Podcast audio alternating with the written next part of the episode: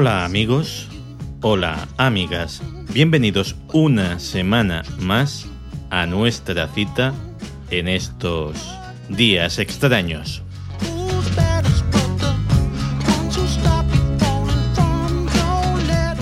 Caminante no hay camino, se hace camino al andar. Eso decía Antonio Machado. Jorge Manrique decía que nuestras vidas son los ríos que van a parar a la mar, que es el morir. La cantidad de metáforas que circulan por ahí que equiparan nuestras vidas con caminos, con sendas, con carreteras, con ríos, en el fondo con cosas lineales, con un senderito que hay que recorrer, es prácticamente infinita. Pero hay un problema que parece que nadie ha reparado en él, y es quién ha puesto el camino. ¿Quién es el ingeniero que ha diseñado su trazado? Si eres tú no pasa absolutamente nada, pero permíteme dudarlo porque en la mayoría de los casos, incluido el mío, no es así. Las primeras curvas del camino las suelen poner nuestros padres con sus expectativas, con sus ideales, con su forma de ver la vida, con su forma de ver la educación de los hijos. Pero luego están los propios compañeros de colegio, los que serán tus amigos, las instituciones educativas, el Estado, tus parejas, tus jefes. Todos ellos añadiendo líneas continuas y discontinuas, señales de tráfico y semáforos, vallas, curvas y peraltes. Algunos, algunos pocos, también ponen puentes, afortunadamente, pero también están los que ponen peajes.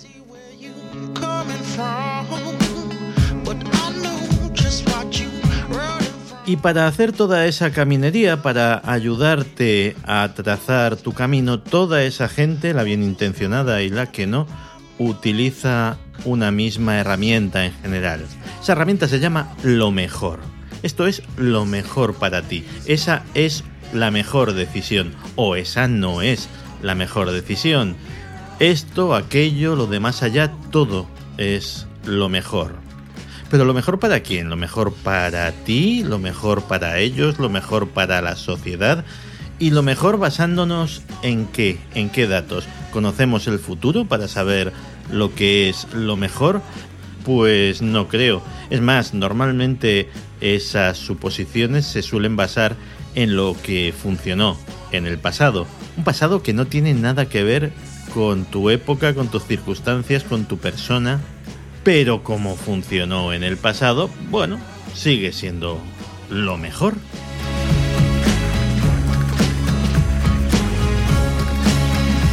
Uno de mis mayores defectos es cierto puntillo de arrogancia insoportable. Eso se nota perfectamente en que una de mis frases favoritas es no me des consejos que sé equivocarme yo solito. Y lo cierto es que lo he hecho durante toda mi vida. Como aparte de arrogante soy un tipo educado, pues escucho a pesar de todo esos consejos y normalmente no les hago absolutamente ningún caso, como probablemente deberíais hacer vosotros con los míos. ¿eh? Yo suelo utilizar para estas cosas la imaginación. Veréis, antes de tomar una decisión más o menos importante, antes de cambiar de camino en la vida, intento no sopesar los pros y los contras, no pensar en el asunto de una manera fría y calculadora, sino imaginarlo. Imaginarme hasta las últimas consecuencias tomando una u otra opción. ¿Cómo te hace sentir eso? Si tú te ves, yo que sé, cambiando de casa, de trabajo, de ciudad, de pareja, de país, de sexo, yo qué sé. Si cierras los ojos y te pones en situación y te lo imaginas con todo lujo de detalles, te angustia, te asusta, te ilusiona, te aburre, te gusta, te alegra, te repele. Pues ahí está la solución, ahí está el asunto, ahí está lo que es mejor o no. Ahí está eso que tradicionalmente se ha llamado sigue a tu corazón, consúltalo con la almohada. Y es que lo mejor, ya lo sabes, lo que pasa es que no eres consciente de ello.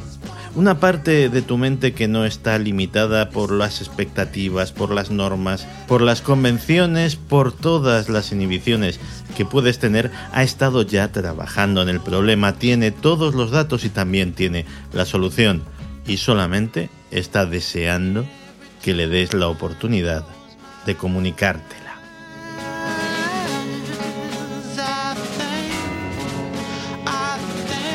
Por supuesto, también eres muy libre de ignorar esa vocecita interior, pero la experiencia me indica que eso es el camino más corto hacia la ansiedad y la depresión. La ansiedad, la depresión y esa horrible sensación de sentirse atrapado. Porque, reflexionado un momento sobre esto, ¿Por qué la mayor parte de nosotros perseguimos las mismas cosas, los mismos objetivos, tenemos el mismo modelo de lo que es una vida ideal? ¿De verdad hay una vida ideal para todos? ¿Una vida fabricada en cadena como la ropa de los centros comerciales? ¿Algo que nos tiene que sentar bien a todos? ¿De quién es la vida que estamos viviendo? ¿De quién son los sueños que perseguimos? ¿Por qué si lo analizamos esos modelos, esos sueños, esos valores son justo los que nos siguen nuestras queridas élites, nuestro amado 1%? En fin, que ya hay demasiadas cosas estandarizadas, fabricadas en serie, alienantes, como para que nuestras vidas sean una de ellas. Porque en contra de lo que nos han hecho creer, no se trata nunca de lo que sea lo mejor, lo mejor para Dios sabe quién. Se trata de lo que nos haga sentir en paz con nosotros mismos. Comenzamos.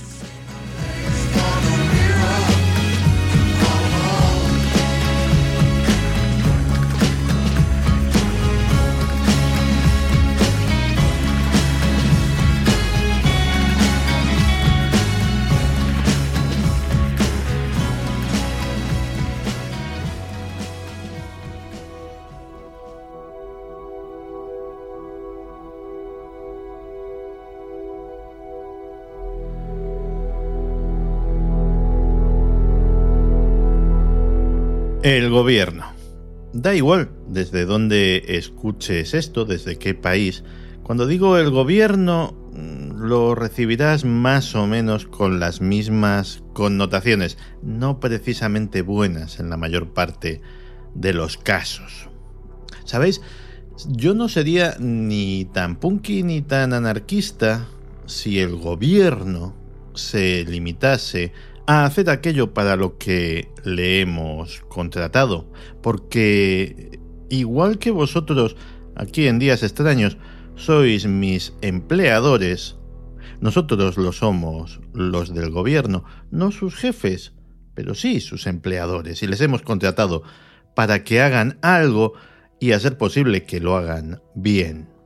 Que nos protejan, nos protejan de la gente malvada o de la gente poderosa, o de la gente poderosa y malvada, nos atiendan cuando estamos débiles o enfermos, defiendan la integridad de nuestras fronteras, para que ningún enemigo externo altere la forma de vida que hemos elegido darnos, y recaude y administre los caudales públicos para que todos podamos vivir un poco mejor, un poco más cómodamente, podamos llevar a cabo nuestras empresas, nuestros sueños, nuestro proyecto de vida. Qué bonito sería si eso fuera simplemente así, ¿verdad? Pero a diario las noticias nos presentan una realidad diferente, una realidad oscura, una realidad de fondos reservados, de espionaje a ciudadanos, de intereses ocultos, de alianzas impías, eso sin contar aquellos individuos que motu propio y de forma individual deciden transitar por los oscuros callejones de la corrupción. Y sabéis que cada vez que oigo hablar de que esto es un caso aislado, no es representativo, el Estado de Derecho funciona, etcétera, etcétera, yo que ya sabéis cómo soy, Creo que no. Creo que simplemente esto es la punta del iceberg.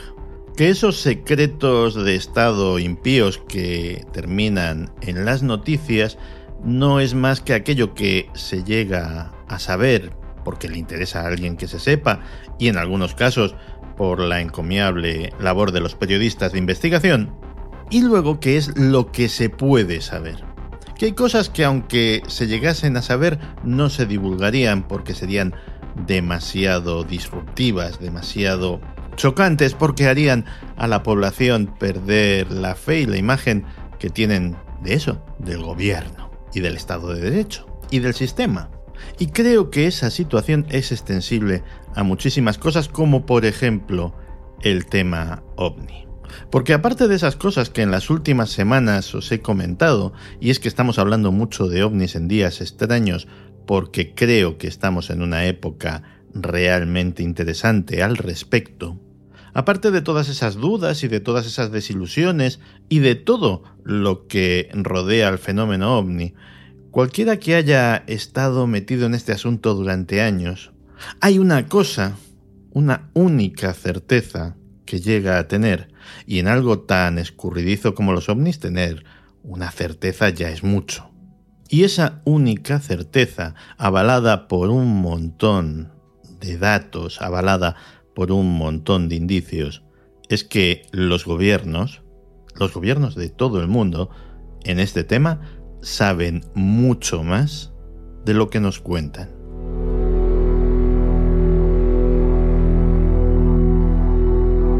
¿Por qué digo que estamos en una época interesante en cuanto al fenómeno ovni? Porque ya lo he mencionado alguna vez, pero no me voy a cansar. El pasado 16 de diciembre de 2017 se publicó la mayor noticia en la historia del fenómeno ovni. Así, sin más.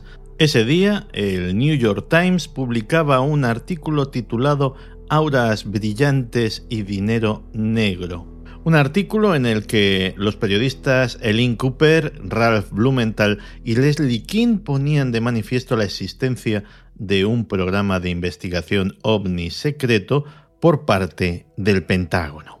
Desde el quinto piso del anillo C, en lo más profundo de ese laberíntico edificio, lo dirigía un hombre llamado Luis Elizondo. El Departamento de Defensa afirmó que ese programa se cerró, se clausuró en 2012, lo cual ya de por sí hubiese sido notable porque habrían estado investigando durante años y gastando millones de dólares en algo que teóricamente ni existe ni supone amenaza alguna para el espacio aéreo de los Estados Unidos. Pero es que fuentes internas de ese mismo Departamento de Defensa, fuentes anónimas, afirman que todavía se está desarrollando ese programa y que las investigaciones ni muchísimo menos se han cerrado.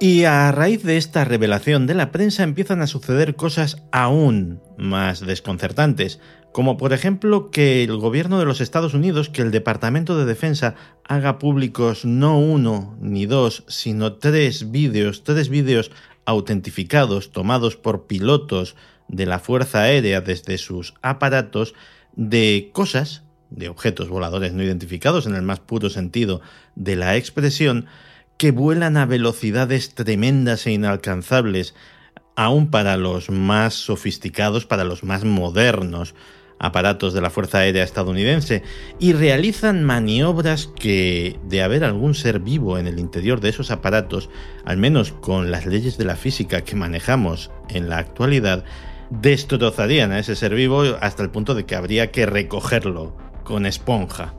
Pero las revelaciones no terminaban ahí ni muchísimo menos. Al parecer el programa ha funcionado en coordinación con la empresa Bigelow Aerospace, que es propiedad del multimillonario Robert Bigelow.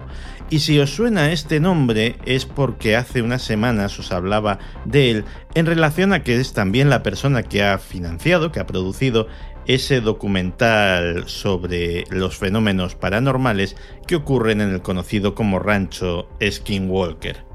Caramba, pues todo un aficionado a los fenómenos insólitos, de ser hispanohablante hasta podría ser seguidor de días extraños, Pero cuando hablamos de un programa secreto del gobierno de los Estados Unidos que ha invertido la mayor parte de su presupuesto en esta empresa, en Bigelow Aerospace, ya no estamos hablando de una afición o de una pasión personal, sino estamos hablando de otra cosa. Estamos hablando de una práctica generalizada en los gobiernos de todo el mundo para tapar, para sustraer a la transparencia algunos de sus proyectos y algunas de sus actividades. Porque los ciudadanos, los representantes de los ciudadanos, etcétera, etcétera, están en su legítimo derecho de solicitar al gobierno que desclasifique sus documentos, que desclasifique sus papeles, pero no sucede lo mismo cuando se trata de una empresa privada.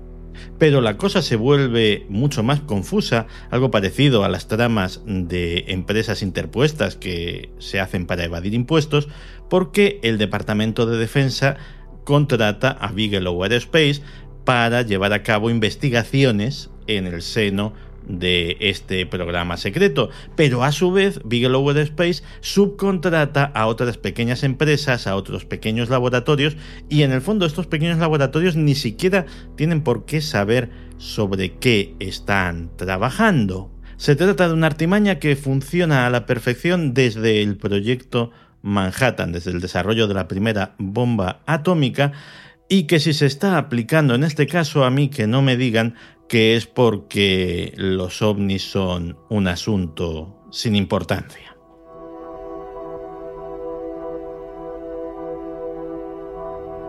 ¿Qué sabe Robert Bigelow que no sepamos el resto de los mortales? Yo no me puedo quitar de la cabeza una entrevista que le hicieron en el programa estadounidense 60 Minutos en la cual le preguntaron si le importaba lo que la gente pudiera decir de un hombre respetado, un gran empresario, multimillonario, contratista de la NASA y del Departamento de Defensa, si le importaba lo que la gente pudiera pensar o decir de él por manifestar públicamente su creencia en los ovnis. Y su respuesta es digna de que nos detengamos un segundo a meditarla, porque dijo no, no me importa, no me importa nada, porque eso no cambia en absoluto lo que sé. No dijo lo que creo, no dijo lo que supongo, no dijo nada por el estilo, dijo lo que sé. Y vuelvo a preguntarme, ¿qué es lo que sabe Robert Bigelow? A lo mejor lo mismo que Paul Heller, el exministro de Defensa de Canadá, el primer alto cargo a nivel mundial que en su día, ya en el lejano 2005, reconoció no solamente creer en los ovnis, sino tener constancia, no ya de su existencia, sino de su origen extraterrestre. Ahí es nada. O a lo mejor lo que sabe Robert Bigelow es lo mismo que sabe John Podesta, que fue jefe de gabinete del presidente Bill Clinton. Y todo el que conozca la política estadounidense sabe que un jefe de gabinete es un tipo realmente poderoso, normalmente el brazo ejecutor de la voluntad presidencial. Un tipo tan a seguir que Wikileaks en su día no tuvo el menor reparo en hacer públicos todos sus correos electrónicos y resulta que entre esos correos electrónicos había alguna correspondencia con el astronauta, con el antiguo astronauta Edgar Mitchell. Y en estos correos se habla alegremente de extraterrestres, de ovnis, y hasta se comenta que el Vaticano y concretamente el Papa tienen constancia de la existencia de visitantes de otros planetas. ¿Alguien da más? Pues sí, alguien da más. Por ejemplo, el almirante Vladimir Chernavin, que fue el último almirante en jefe de la otrora todopoderosa Armada Soviética, que en la actualidad no tiene el menor reparo en contarle a todo el que le quiera escuchar que los marinos soviéticos se las tuvieron que ver con diferentes tipos de objetos voladores no identificados.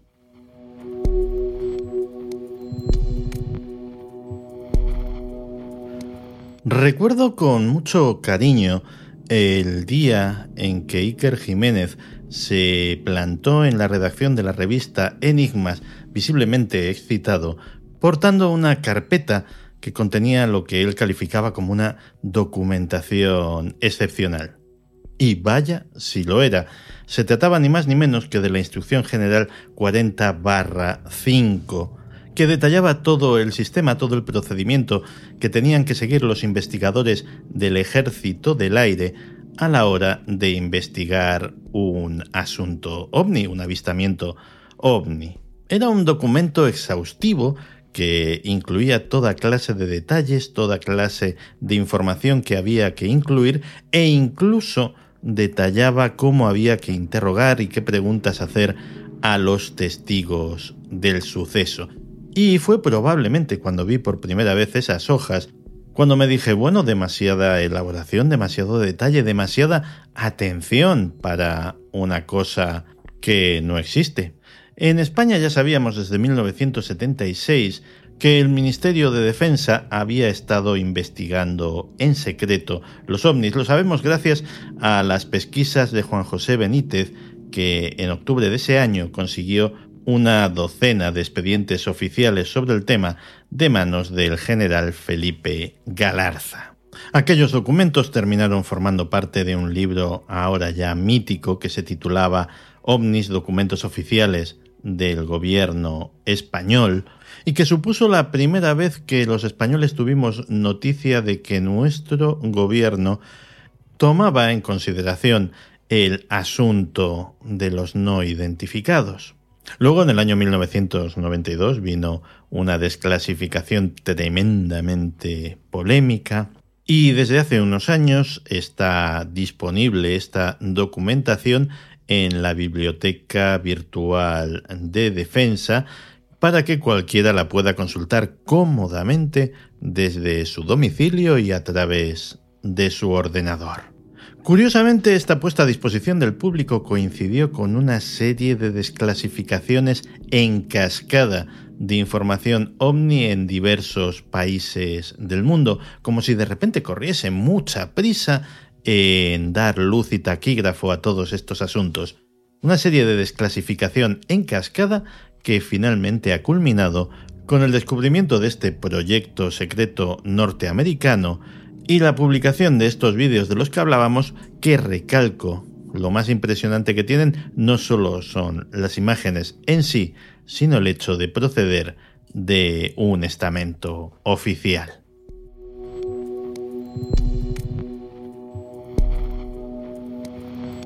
En efecto, durante la pasada década son muchos los países que han desclasificado sus archivos OVNI, lanzando al conocimiento público miles de documentos.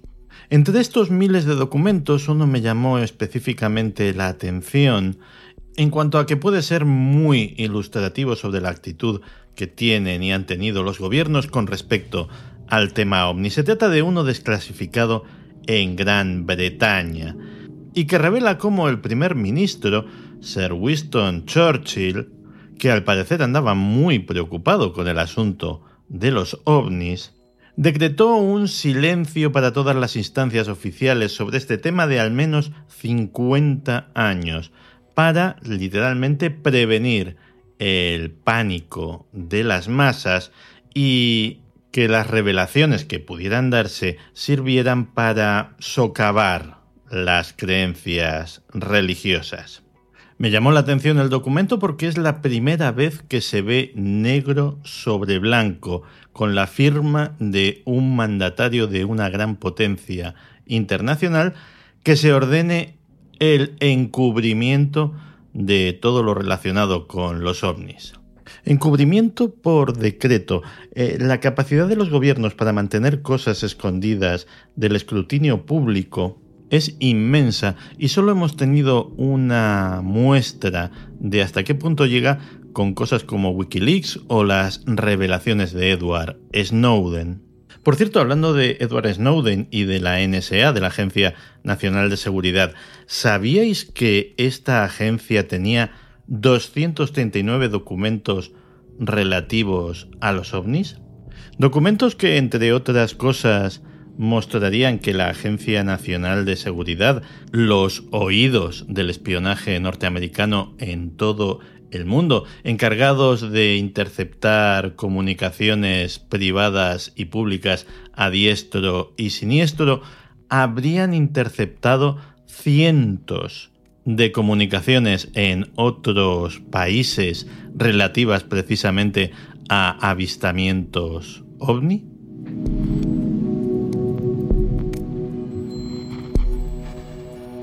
Y ahora viene la pregunta que hace que opine que estamos en un momento único de la historia de la ufología, porque ¿por qué todos esos gobiernos, incluido el estadounidense, están ahora tan dispuestos a revelar, a desclasificar, a hacer pública esa misma información ovni que durante 70 años han negado que existiera, o han negado que tuvieran, o han negado que les interesase. Porque estamos hablando de un mundo, de unos ambientes en los que no sucede nada porque sí, y menos de forma sincrónica. En Chile, en Reino Unido, en Oceanía, ¿qué está sucediendo? Hay varias posibilidades. Por ejemplo, yo cuando quiero distraer la atención de mi perro, le doy una galleta a lo mejor todos esos archivos ovnis, todas esas filmaciones impresionantes son nuestra galleta. ¿Quién sabe? Aunque en ese caso habría que preguntarse qué es aquello de lo que quieren distraer nuestra atención. A lo mejor se trata de eso que se ha dicho siempre, que nos están preparando gradualmente para algún tipo de revelación sorprendente, disruptiva. Por ejemplo, que una o varias especies inteligentes y avanzadas tecnológicamente están vigilando nuestro planeta. Y eso hay que reconocer que daría mucho miedo, porque, claro, si los extraterrestres de existir son majetes, como ET, pues no pasaría gran cosa.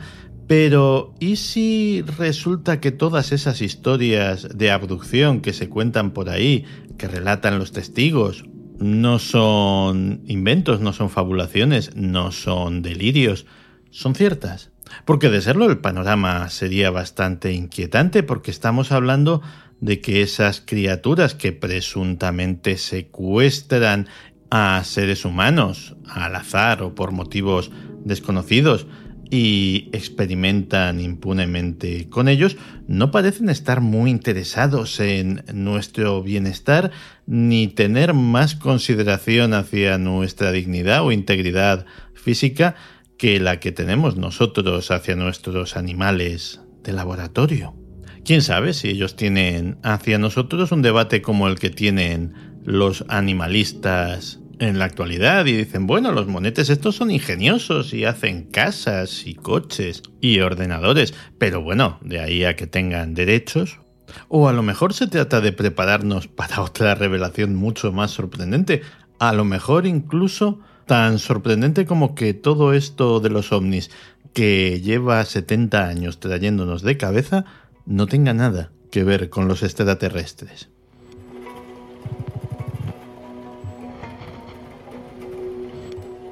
Uno de mis ufólogos favoritos, de mis investigadores ovni preferidos, es el británico Timothy Good. Y lo es porque aparte de su labor de investigación ovni, que es de lo que vamos a hablar aquí. Resulta que es un reputado virtuoso del violín que ha tocado con la Orquesta Sinfónica de Londres, con la Royal Philharmonic Orchestra, etcétera, etcétera, para que luego digan que no hay gente polifacética. De hecho, Wood es de los pocos ufólogos que han tenido el privilegio de que se les abran para sus conferencias foros tan exclusivos como las universidades de Oxford y Cambridge, en 2013 publicó un libro cuyo título traducido al español sería algo así como Tierra, una empresa extraterrestre. La impactante verdad que hay detrás del mayor encubrimiento en la historia de la humanidad. Lógicamente, con un título así, no dudé en comprarlo y leerlo con mucho interés. Y entre otras muchas cosas, allí se contaba una historia que ya llevaba tiempo circulando en los ambientes ufológicos. La historia del presunto encuentro que tuvo el presidente norteamericano Eisenhower con seres extraterrestres, toda una reunión en la cumbre, la noche del 20 de febrero de 1900 1954. Y es más, en el libro afirmaba que este no había sido el único encuentro de este tipo y que había habido contactos con alienígenas de otros gobiernos en otras circunstancias. La reunión habría tenido lugar en la base aérea de Holoman, en Nuevo México, y bueno, por ahí circulan, y supongo que no tardaréis en encontrarlas, algunas versiones sobre este presunto encuentro. ¿La historia es inverosímil? Pues sí, bastante, aunque luego os contaré un añadido que le añade cierto plus de extrañeza. Pero vamos con las cosas ciertas. Lo cierto es que efectivamente esa noche el paradero del presidente de los Estados Unidos es cuando menos incierto. No estaba en Washington, estaba en California, concretamente en Palm Spring, jugando al golf, y después de cenar abandonó repentinamente las instalaciones del rancho en el que estaba alojado y no se le volvió a ver hasta la mañana siguiente. ¿Y dónde pasó la noche el presidente? ¿Haciendo qué? Pues al parecer, y esta es la versión oficial, mientras cenaba una rica ración de alitas de pollo, se rompió un diente.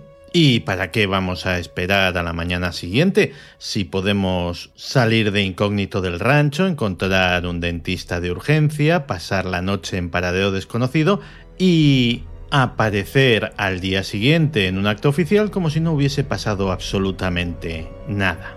Pero bueno, podría ser que no quisieran que nadie notase que se había roto ese diente, pero en ese caso no tendrían por qué haber dicho nada, ni homenajear al doctor Purcell, que así se llamaba, como el dentista que había curado al presidente. Por cierto que años después la esposa del doctor Purcell fue entrevistada y no recordaba que su marido hubiese tratado al presidente, pero recordaba perfectamente los homenajes. Y también es curioso que en la biblioteca presidencial de Eisenhower no exista la menor referencia a este incidente. Y mira que resulta que sí que hay referencias al viaje a Palm Spring, cartas de agradecimiento a gente que le había enviado flores, de todo menos referencia alguna al homenajeado dentista y a su delicada misión. Pero, como se suele decir, no se vayan todavía, que aún hay más.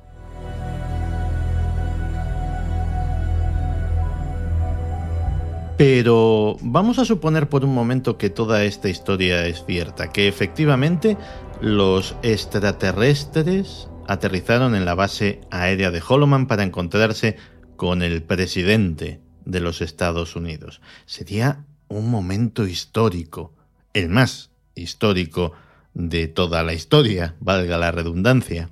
Así que por secreto y confidencial que fuese, alguien debería de estar ahí dejando testimonio gráfico del asunto, filmándolo. Y si eso fue así, esa película existe en algún sitio, está guardada, custodiada bajo siete llaves, vaya usted a saber en qué bóveda secreta. Pues hay gente que afirma que esa película existe, por ejemplo, Robert M. ¿Quién es Robert M. Robert M. Era un conocido productor de documentales que, por ejemplo, había trabajado para la campaña del presidente Nixon. Y a él recurre el Pentágono porque estamos en la década de los 70, principios de la década de los 70, y la imagen de las Fuerzas Armadas norteamericanas después de la guerra de Vietnam y de las revelaciones que hubo sobre cuál fue el papel del ejército en esa guerra, pues no era el mejor del mundo. Así que decidieron que era el momento de hacer un bonito documental de propaganda, pues contando los últimos desarrollos, los últimos avances, lo mejor de lo mejor del Departamento de Defensa. Y en esas estaban cuando llegaron a la base aérea de Holoman y un oficial de la Fuerza Aérea les propuso a M. Neger y su equipo una de esas ofertas que no se podía rechazar. ¿Y si hacían un documental sobre ovnis? ¿Y si hacían un documental sobre todo lo que sabía la Fuerza Aérea sobre ovnis? ¿Y si hacían un documental sobre todo lo que sabía la Fuerza Aérea sobre ovnis, incluido el aterrizaje de uno de estos aparatos escoltado por otros dos que se quedaron en el cielo en la base aérea de Holoman? Pues qué iban a decir, dijeron que sí, se puso la producción patas arriba, se contrató nuevo personal, nuevas imágenes, se hicieron nuevas entrevistas, nuevos narradores, todo diferente. Por supuesto, parte del equipo de Menegger pudo ver la filmación en cuestión, pero cuando llegó el momento de la verdad, el de la entrega de la película, los contactos militares del documentalista simple y llanamente se echaron atrás. La excusa, el tema Watergate. Sencilla y llanamente no estaba el horno para bollos para realizar revelaciones extraordinarias. De hecho, hay quien ha sugerido que en los famosos minutos perdidos de las cintas del despacho oval de la Casa Blanca, lo que se discutía precisamente por parte de Nixon y sus asesores era este asunto. ¿Soltamos o no soltamos lo de los alienígenas? Años después, la película de Steven Spielberg, Encuentros en la tercera fase, fue un éxito mundial sin precedentes y en sus minutos finales se representaba algo muy parecido a lo que siempre se había descrito de ese encuentro en Holoman.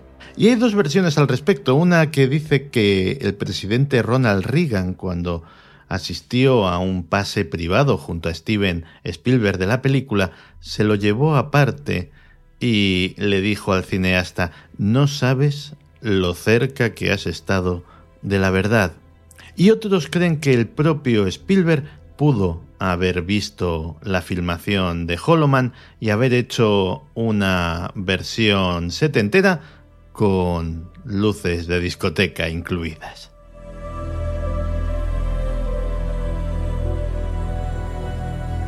Y lo más probable es que toda esta historia de Holoman a lo mejor no sea más que pura, simple y llana desinformación. Porque cuando se trata de los gobiernos y los ovnis, de la relación entre una cosa y la otra, siempre estás pisando terreno resbaladizo. Siempre estás a punto de meterte en arenas movedizas. Lo que hoy es verdad, dentro de unos años te dicen que es mentira.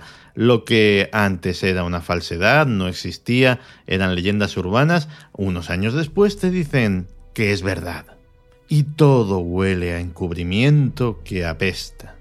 En fin, quién sabe, a lo mejor algún día les da por contarnos la verdad.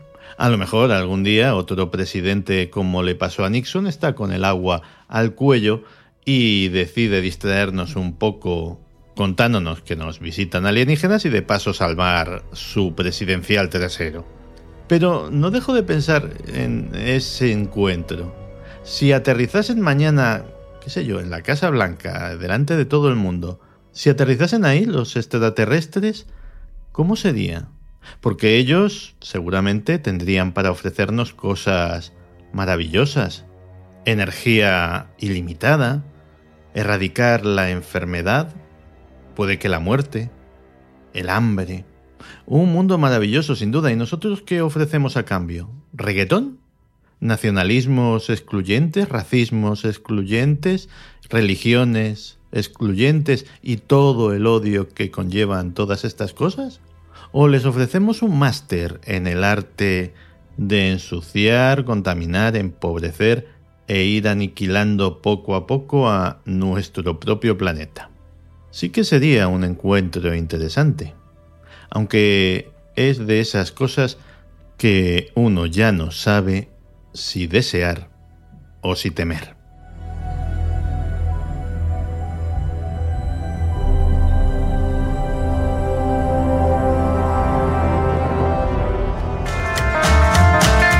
Todos nos gustan los antihéroes, ¿verdad que sí? ¿Me ves sudar mucho ante la adversidad? Es ver cómo alguien recibe los puñetazos, cae al suelo, Vuelve a ponerse en pie y sigue luchando. Es Rocky. La mejor historia del antihéroe. ¿Sabéis? Es curioso, pero... La gente no recuerda que pierde la primera película. Claro.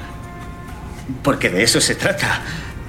Aunque haya salido derrotado, el tío ha dado lo mejor de sí mismo y se lleva la chica. Son días extraños con Santiago Camacho.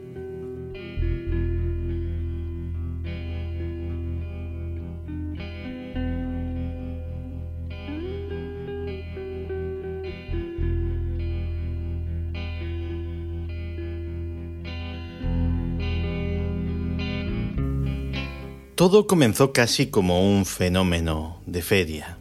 En la época en que la hipnosis ni siquiera se llamaba hipnosis, se denominaba magnetismo animal o mesmerismo, en aquella época nadie sabía lo que era, nadie sabía cómo funcionaba, nadie sabía muchas veces para qué podía servir, pero el fenómeno de la hipnosis era fascinante.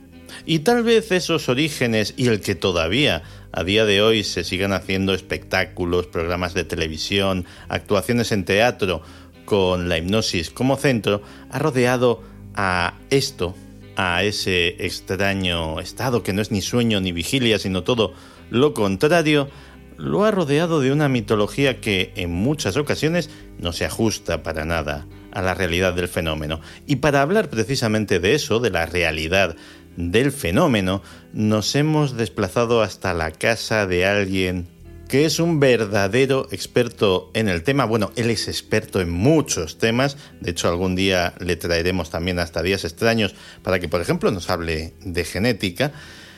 Y este hombre renacentista de muchos talentos es el doctor Jorge Cuadros. Jorge, bienvenido a Días Extraños. Muchas gracias Santi por tu invitación, encantado de estar contigo. Encantados nosotros de tenerte aquí. Oye, lo primero que me gustaría preguntarte es por lo que sabe la ciencia de la hipnosis, porque comentaba eso, que al principio pues era un fenómeno misterioso, pero ¿y a día de hoy? ¿Sigue siendo un fenómeno misterioso? ¿Sigue siendo algo que desconocemos? Porque al final, yo qué sé, por ejemplo, hablas con neurocientíficos y te dicen, no, el funcionamiento del cerebro sigue siendo un misterio. Hablas con expertos en sueño y te dicen, no, no sabemos lo que son los sueños ni para qué sirven. ¿Con la hipnosis pasa más o menos algo de lo mismo? Pues tal cual lo planteas es totalmente cierto. Porque si me remontara a hace 20 años, yo empecé a estudiar la hipnosis hace 17 años. Pues hace 20 años lo que se sabía científicamente de la hipnosis era muy poco. Pero tengo que decir que la última década, la investigación científica de investigadores, eh, biólogos, psicólogos interesados por la hipnosis científica nos ha permitido conocer una parte del proceso. Si bien es cierto, todavía nos queda mucho por descubrir, pero ya tenemos algunas ideas de cómo funcionaría la hipnosis, porque justamente de lo que se trata es que la hipnosis es un hecho, la hipnosis funciona. Pero lo que nos preguntamos y nos venimos preguntando los científicos en los últimos 200 años es cómo funciona. Hace 20 años prácticamente no lo sabíamos pero en la última década sí que se han hecho descubrimientos utilizando, por supuesto, técnicas, resonancia magnética funcional, en fin, una serie de herramientas que ahora tenemos mm. para investigar el cerebro humano y sí que tenemos algunas ideas de cómo funciona la hipnosis. Y el público en general, nosotros, los ciudadanos de a pie, tenemos claro lo que es la hipnosis, tenemos una idea equivocada, está llena de mitos, porque también comentaba al principio que prácticamente la mayor parte de nosotros el único contacto que hemos tenido con la hipnosis ha sido a través de espectáculos, de programas de televisión, etcétera. ¿Cómo ve la gente la hipnosis? Pues eh, lo cierto es que eh, efectivamente, por ejemplo, el espectáculo le ha dado a la hipnosis un halo de misterio, ¿no? Como, como, como a la hipnosis eh, algo mágico. Y mm, la verdad es que yo tengo muy buenos amigos en, el espectáculo, artistas, eh, Jorge Astiaro, por ejemplo, Luis Pardo en Barcelona, Greca de Blas, son artistas que utilizan la hipnosis en sus espectáculos de manera muy respetuosa, pero siempre ha habido, ha habido en, los últimos 200 años ese halo de misterio alimentado un poco por, por el espectáculo, la televisión, las películas, en fin. Y lo cierto es que lo que, lo que ahora sabemos, y ya estoy pensando en la parte científica de la hipnosis, en que desde, al menos desde el enfoque ericksoniano que yo comparto, la hipnosis es algo natural.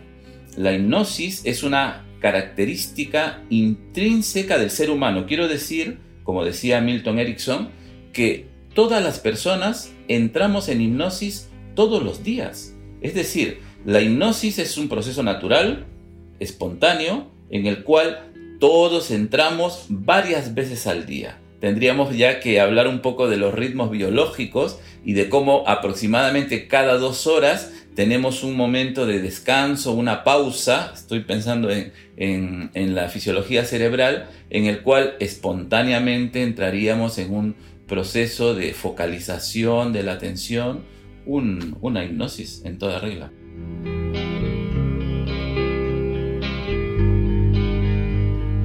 A ver si lo he entendido bien. Entonces, esos momentos que, por ejemplo, estás en el transporte público y te quedas pues pensando en tus cosas, eh, le empiezas a dar vueltas a lo que sea y claro, estás tan concentrado en tu pensamiento que pierdes de vista el vagón, a la gente, los ruidos, estás como en otra cosa.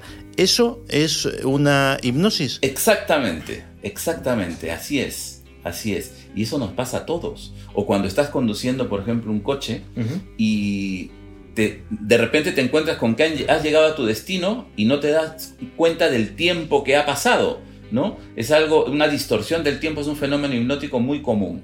Y, así como todo, es un, proceso tan natural y que lo experimentamos todas las personas que, que prácticamente no nos damos cuenta de ello. Ajá. Oye, Jorge, tu campo de especialización es la hipnosis clínica, concretamente. Y en el campo clínico, en el campo de la medicina, la hipnosis, ¿para qué se puede utilizar? ¿Qué utilidades tiene y sobre todo qué cosas puede curar, qué cosas puede aliviar? Pues, como se suele decir, me encanta que me hagas esta pregunta, porque yo estoy formado en hipnosis clínica, además estoy formado por el que yo considero un psicólogo clínico extraordinario, Isidro Pérez Hidalgo, es uno de, mis maestros. Y yo he estudiado con él la hipnosis, por lo tanto, pues tengo ese, ese background, ese conocimiento científico de la hipnosis clínica. Pero tengo que decir que la hipnosis clínica es una parte de lo que sería el mundo de la hipnosis. La hipnosis es más que la hipnosis clínica. La hipnosis clínica realmente está definida como el uso terapéutico de la hipnosis para el tratamiento de patologías. Por lo tanto, la hipnosis clínica la deben utilizar los profesionales de la salud, médicos, psicólogos, enfermeras, odontólogos, para el tratamiento de patologías relacionadas con su profesión. Hay una máxima que, yo aprendí en, en los cursos de hipnosis y es que un profesional de la salud solo debería utilizar la hipnosis clínica para tratar una patología que podría tratar sin la hipnosis. Es decir, un psicólogo, por ejemplo, que utiliza una terapia cognitivo-conductual para el tratamiento, por ejemplo, de la ansiedad, de una ansiedad clínica o de una depresión clínica, puede utilizar la hipnosis, es decir, trabajar con la persona en hipnosis utilizando sus mismas herramientas de psicólogo, las mismas herramientas que utilizaría sin la hipnosis, con la ventaja de que al trabajar con la persona hipnotizada, esas herramientas son más potentes. Porque la hipnosis, la focalización de la atención de la persona que está en hipnosis, permite un acceso a la parte subconsciente de la mente de la persona hipnotizada de tal manera que las terapias del profesional de la salud son más efectivas o requieren menos tiempo para conseguir el éxito, la curación de la enfermedad. Y entonces hay diversas aplicaciones. Quizás la mejor estudiada y en la que nadie puede discutir la utilidad de la hipnosis clínica es el manejo del dolor. Porque eso está muy estudiado, científicamente está demostrado cómo la hipnosis puede bloquear las señales de dolor de tal manera que se pueda realizar, por ejemplo, como hace, hace poco lo veía en un artículo en, un periódico, eh, la hipnosedación en tratamientos, en, en, intervenciones en las que se tiene que abrir el cráneo de una persona, sí, porque por ejemplo, para tratar, para extirpar un tumor, en algunos casos requieren que la persona esté despierta, necesitan que la persona esté despierta de tal manera que al quitar ese tumor la persona no pierda otras facultades, por lo tanto, la persona está despierta, están trabajando con él y él está hablando, está realizando tareas de tal manera que si tocan en algún momento parte del cerebro, que el, hombre se bloquea, saben que no deben seguir por ahí, ¿no? Entonces, pero eso que se puede hacer con la persona totalmente despierta, se puede hacer con la persona hipnotizada también. Y eso facilita el trabajo. En este caso específico de la hipnosedación, en el cerebro no hay dolor, no se siente dolor, pero que hay muchas terapias en las cuales la, la hipnosis se puede utilizar para reducir el dolor, por ejemplo, en dolor crónico. O sea, las aplicaciones son múltiples.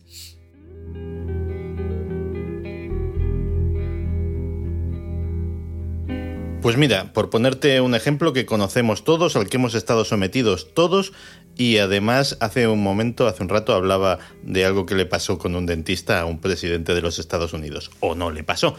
¿Un odontólogo podría, por ejemplo, extraerte una pieza sin necesidad de recurrir a la anestesia química? Pues te puedo contar una experiencia personal. Magali Vargas, que es mi, mi mujer, y también es hipnóloga en, Perú.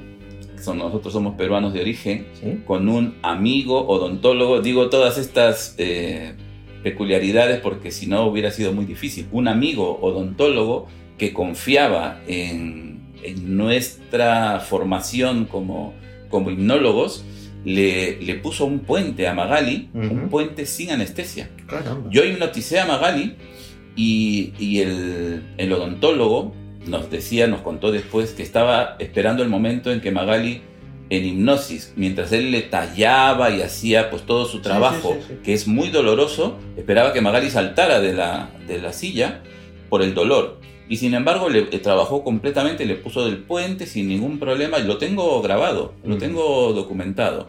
Y también la opinión del, del odontólogo eh, sorprendido por, porque no lo conocía realmente. Hay mucho desconocimiento en los profesionales de la salud de las posibilidades de la hipnosis. Es una herramienta muy potente y muchos profesionales de la salud, médicos, psicólogos, odontólogos, no la conocen. De hecho, yo he tenido, bueno, la, el disgusto ¿no? de, de conocer a personas, amigos, pacientes, que me han dicho que al comentarle a su psicólogo, eh, preguntarle acerca de la hipnosis, su psicólogo le ha dicho que eso no, que eso era mentira, que eso no funcionaba. O sea, un mm. desconocimiento muy grande. Y eso sí que es una pena, porque mm, antes te hacía matizaba la, la respuesta a tu pregunta en el sentido de que la hipnosis clínica es para los profesionales de la salud. Pero te decía que la hipnosis es más que la hipnosis clínica. Y, Magali Vargas y yo, que, tenemos un, proyecto en el que estamos trabajando, del que podemos hablar otro día, al que llamamos Metafor, proponemos que realmente las personas podrían utilizar la hipnosis como mantenimiento de la salud, es decir, no hace falta enfermar para recurrir a un profesional de la salud experto en hipnosis. Podríamos utilizar la hipnosis, podemos hacerlo como mantenimiento de la salud. Por ejemplo, para el control del estrés. O sea, el estrés es realmente, digo yo que fue el mal del siglo XX, pero es que en el siglo XXI sigue siendo un, un mal generalizado porque, entre otras cosas, eso sí está demostradísimo y está muy estudiado, el estrés, entre otras eh, cosas, por ejemplo, reduce la eficiencia del sistema inmune. Y si una persona está estresada y su sistema inmune funciona peor, estamos expuestos a cualquier enfermedad. Por eso la importancia de utilizar herramientas, en este caso estoy hablando de la hipnosis, pero podría ser la meditación, podría ser el mindfulness. Hay muchas herramientas para controlar el estrés, reducir el estrés. Y si controlamos el estrés, podemos evitar, en este caso, ¿no? eh, la enfermedad a través de que nuestro sistema inmune, por ejemplo, funcione de manera más eficiente. Entonces, por eso nosotros proponemos que las personas sanas podríamos hacer uso de esta herramienta de la hipnosis, de metáfora, de, nuestro, nuestro enfoque hipnótico, para eh, evitar justamente enfermar.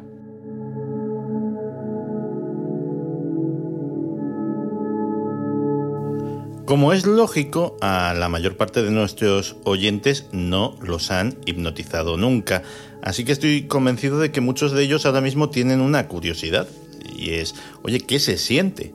Se, yo qué sé, se pierde la conciencia, por ejemplo. En absoluto, en absoluto. Ahí sí que hay un, sesgo promovido un poco por el espectáculo, por la televisión, porque efectivamente eh, cuando vemos películas en las que se utiliza la hipnosis, pues resulta que la persona hipnotizada cae como un fardo, ¿no? Y, pierde la conciencia. Eso es lo que aparentemente está ocurriendo. Y no es que sea falso, o sea, no hay fraude. No quiero decir tampoco que no haya eh, hipnotizadores de espectáculo fraudulentos. Seguro que los hay. Los que yo conozco, los amigos que tengo en el espectáculo son unos profesionales como la copa de un pino, son unos artistas. No necesitan engañar a nadie. Por lo tanto, cuando en un espectáculo vemos que una persona cae como un fardo, es real. Es real. Está ocurriendo. Pero hay algo que no se suele contar y ya digo que yo respeto a, estos hipnotizadores de espectáculos que son amigos míos porque ellos sí lo cuentan, y es que hay una selección de las personas, hay una preparación en televisión, suele haber una preparación previa. Las personas se hipnotizan fuera de cámara. Y luego cuando ya salen en cámara ya están hipnotizados. Entonces es muy fácil que el hipnotizador haga, ¿no? Eh, chasquee los dedos y entonces la persona cae porque ya está hipnotizada previamente. Y en el espectáculo lo que suele ocurrir, si, si vamos a un espectáculo de hipnosis ahora mismo en Madrid, eh, tenemos a Astiar o a Greca de Blas con sus espectáculos de, hipnosis. Y mm, resulta que, por ejemplo, invitan a voluntarios a subir al escenario. Suben 40. Y de, de, esos 40 se les hace pruebas de hipnosis y a los que no responden vuelven a su sitio. Al final se quedan con una docena de personas altamente hipnotizables que responden de una manera espectacular a las sugerencias del hipnotizador. Porque la clave, y es una de las claves fundamentales en la hipnosis, es el grado de hipnotizabilidad que tiene la persona. Entonces, todas las personas tenemos un grado de hipnotizabilidad. Podemos tener una hipnotizabilidad alta, del 10% de la población, podemos tener una hipnotizabilidad baja, es otro 10% de la población, y hay un 80% de la población con una hipnotizabilidad media. ¿Eso qué significa? Que casi todas las personas son hipnotizables. A mí, me, una de las cosas que me, que me disgusta también, he discutido con profesionales de la salud. En, en un programa de televisión discutí con, con doctores en psicología, expertos en hipnosis, que dijeron en, antena que, no todo el mundo es hipnotizable. Y yo le, yo le, le, pregunté, le digo, ¿qué significa eso? ¿Qué mensaje estás transmitiendo? ¿No? Un doctor en psicología, experto en hipnosis, con libros escritos, y, transmite esa idea. No todo el mundo es hipnotizable. ¿Qué significa eso? Cuando sabemos que al menos 9 de cada 10 son fácilmente hipnotizables. Mm. Y yo me atrevo a afirmar que ese décimo, ese 10% poco hipnotizable también se puede hipnotizar. Con técnicas especiales. Sí, con técnicas especiales, y yo lo he hecho. He trabajado con gente que me ha dicho es que nadie me había conseguido hipnotizar antes. Y quiero decir que casi todas las personas son hipnotizables porque están dentro de ese rango, dentro de ese 90% de personas fácilmente hipnotizables. Y resulta que las respuestas espectaculares se encuentran en ese 10% de personas altamente hipnotizables, que son las que les sugieres, por ejemplo, que están caminando por la orilla del mar y que el agua del mar moja sus pies y lo sienten.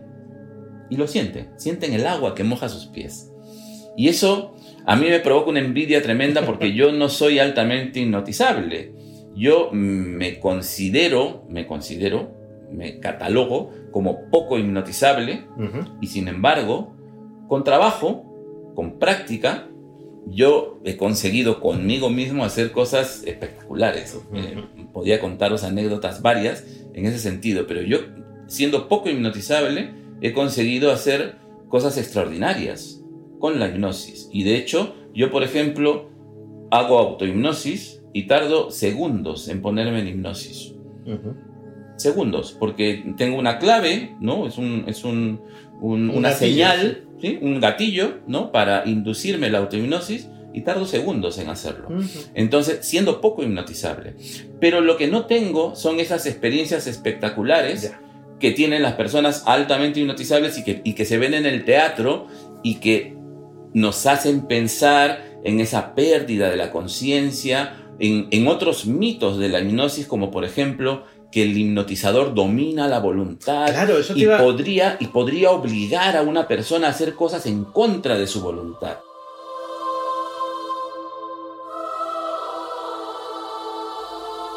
Es que ahí has dado ni más ni menos con el principal miedo que tiene la gente a la hora de ser hipnotizada, que es que esa hipnosis suponga una cesión de control más o menos grande o incluso total hacia el hipnotizador. ¿Hasta qué punto eres dueño de tus actos? Eres completamente dueño de tus actos. Completamente dueño de tus actos. Es decir, tú tienes el control de la hipnosis. La persona hipnotizada tiene el control de la hipnosis. Podría salir de la hipnosis en el momento que quisiera. Entonces resulta que cuando una persona hace cosas que nos, nos parecen extraordinarias, desde hacer el ridículo haciendo la gallina, por ejemplo, o el de quedar rígido sobre dos sillas, ¿verdad? Es una, una, figura espectacular, impresionante, de verdad, en el teatro. La persona voluntariamente se está prestando al juego. Yo hago una, una, analogía, ¿no? Porque cuando dicen, es que me va a, hacer, va a hacer que haga la gallina, va a hacer que haga el ridículo. ¿Qué hacemos en carnavales, por ejemplo? Nos disfrazamos, nos lo pasamos bien, porque nos lo pasamos bien, pero voluntariamente nos, nos exponemos ¿no? al, ridículo, entre comillas, porque nos apetece hacerlo y porque lo pasamos bien. En la hipnosis pasa algo parecido. Las personas que se prestan voluntariamente a ser hipnotizadas están participando del, juego, entre comillas. ¿no? Eso es lo que mm, ha generado también en la ciencia de la hipnosis teorías, la teoría del rol, en fin, que, que explican parcialmente el fenómeno hipnótico, y digo parcialmente porque también eh, yo me veo obligado a, discutir con, personas expertas en, hipnosis que defienden una teoría diferente en el sentido de que, por ejemplo, dicen que el estado hipnótico no existe. ¿no? O sea, científicos que han intentado demostrar la existencia del estado hipnótico buscando señales, marcadores del estado hipnótico y como no los han encontrado, han concluido que el estado hipnótico no existe. Y yo siento discrepar eh, de gente además muy prestigiosa ¿no? en, la ciencia de la hipnosis, pero discrepo con ellos porque hay, hay una, una, máxima en la ciencia que es que la, la ausencia de pruebas no es prueba de ausencia. Y, y yo defiendo y, estoy, del, digamos, de parte de lo, del enfoque dixoniano de la hipnosis, que hay suficientes evidencias ya de esa existencia del estado hipnótico como un estado de conciencia diferente.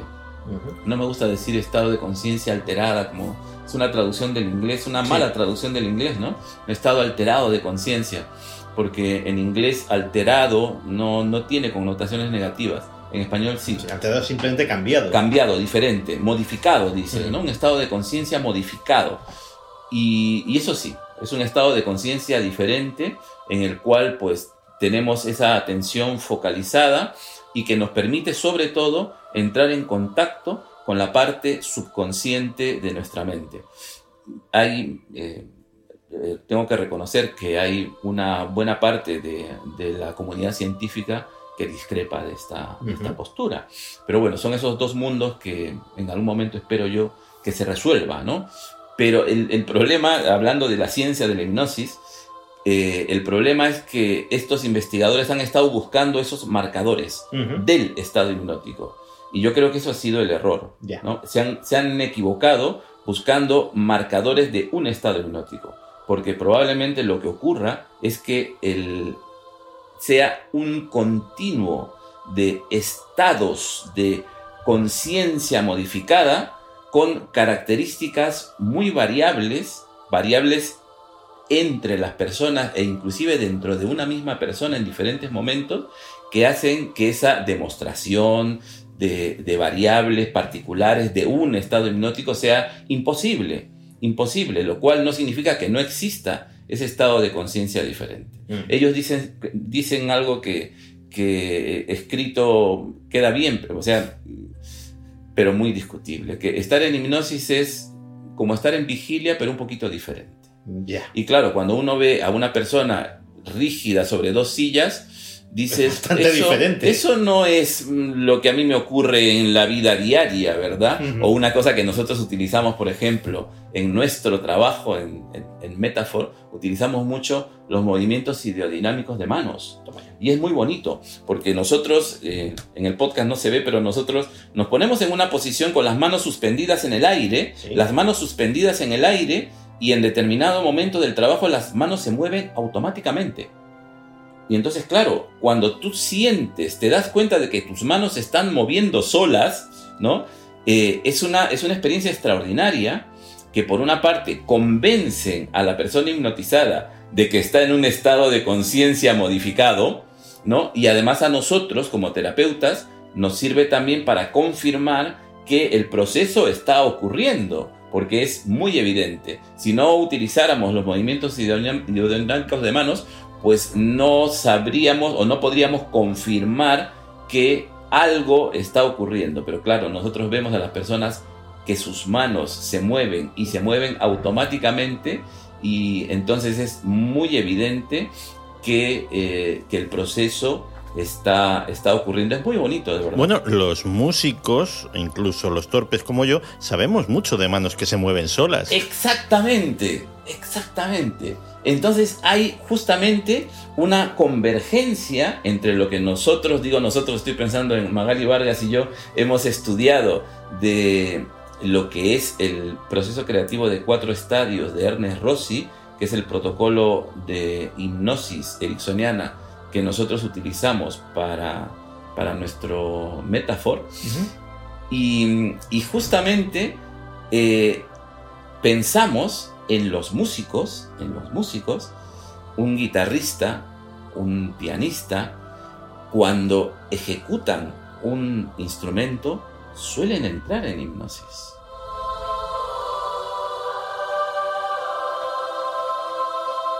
Y finalmente me veo en la obligación de hacer la pregunta del abogado del diablo.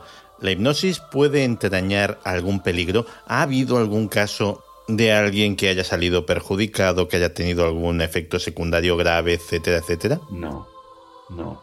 Riesgo cero. Absolutamente. Un riesgo cero. Estoy pensando en, en mitos de la hipnosis y estoy pensando en anécdotas en el sentido, por ejemplo, de decir, que a mí me lo han preguntado. ¿Y si no despierto de la hipnosis? Esa es muy. Esa pregunta es muy recurrente y te la iba a hacer. Me la han hecho, me la han hecho. Y alguien inclusive me ha dicho: ¿y si te mueres? Me voy a quedar hipnotizado para siempre. Ajá. Eso es retorcido, ¿eh? Muy retorcido. pero, pero no hay ningún riesgo, ninguna posibilidad de que eso ocurra por una razón muy sencilla te, lo cuento porque, porque es... Además, es lo que nosotros hacemos en el trabajo. Nosotros hace ya algún tiempo dejamos de hacer esa cuenta regresiva que se hace en la hipnosis clásica, ¿verdad? Con una persona hipnotizada que le dices, ahora voy a contar de 10 a 1 y a la cuenta de 1 abrirás tus ojos y saldrás de la hipnosis. Hace mucho tiempo, años, que dejamos de hacerlo. No hace falta. Entonces nosotros en nuestras terapias, en los talleres que hacemos de hipnosis, le decimos a las personas, trabajamos en grupo por lo general, y les decimos a un grupo, despertar cuando queráis. De otra manera, lo, verbalizamos de otra manera, pero les decimos despertad cuando queráis. Cuando tu mente subconsciente considere oportuno, abrirás tus ojos y te sentirás muy bien. Las personas despiertan solas. Despiertan cuando es lo ideal, cuando han culminado el trabajo que les hemos propuesto. Mm. Porque bueno, nosotros proponemos un trabajo, la persona está trabajando con algo específico, es una característica de la terapia que nosotros hacemos, y la idea es que cuando hayan culminado ese trabajo, que salgan de la hipnosis, pero que salgan de la hipnosis cuando ellas quieran, cuando su subconsciente lo considere oportuno. Porque, esto también es una anécdota personal, eh, Magali Vargas y yo cuando empezamos a estudiar la hipnosis, y yo practicaba la hipnosis con, con Magali, y yo le hacía la cuenta regresiva para, para despertarla con la hipnosis clásica y, y, Magali salía de la hipnosis diciéndome, ¿por qué me has despertado? Con lo bien que me lo estaba pasando. Entonces, hay anécdotas en las que cuentan de personas que no salían de la hipnosis cuando el hipnotizador se lo indicaba. Mm. Y la explicación sería que esa persona no sale de la hipnosis porque se lo está pasando muy bien, porque no le apetece hacerlo. Entonces, no hay ningún riesgo, ningún riesgo de, no despertar porque las personas despiertan solas. Eso es algo que, que está comprobadísimo. Y los únicos riesgos que hay, y que sí que hay que tener muy en cuenta, es de trabajar con personas con patologías. Y por eso, insisto, una persona, por ejemplo, con una esquizofrenia, ¿no? con una patología mental severa que requiere el tratamiento de un profesional de la salud, evidentemente no puede ser hipnotizada eh, sin tener la precaución o sin que el profesional de la salud tenga la formación adecuada para hacerlo.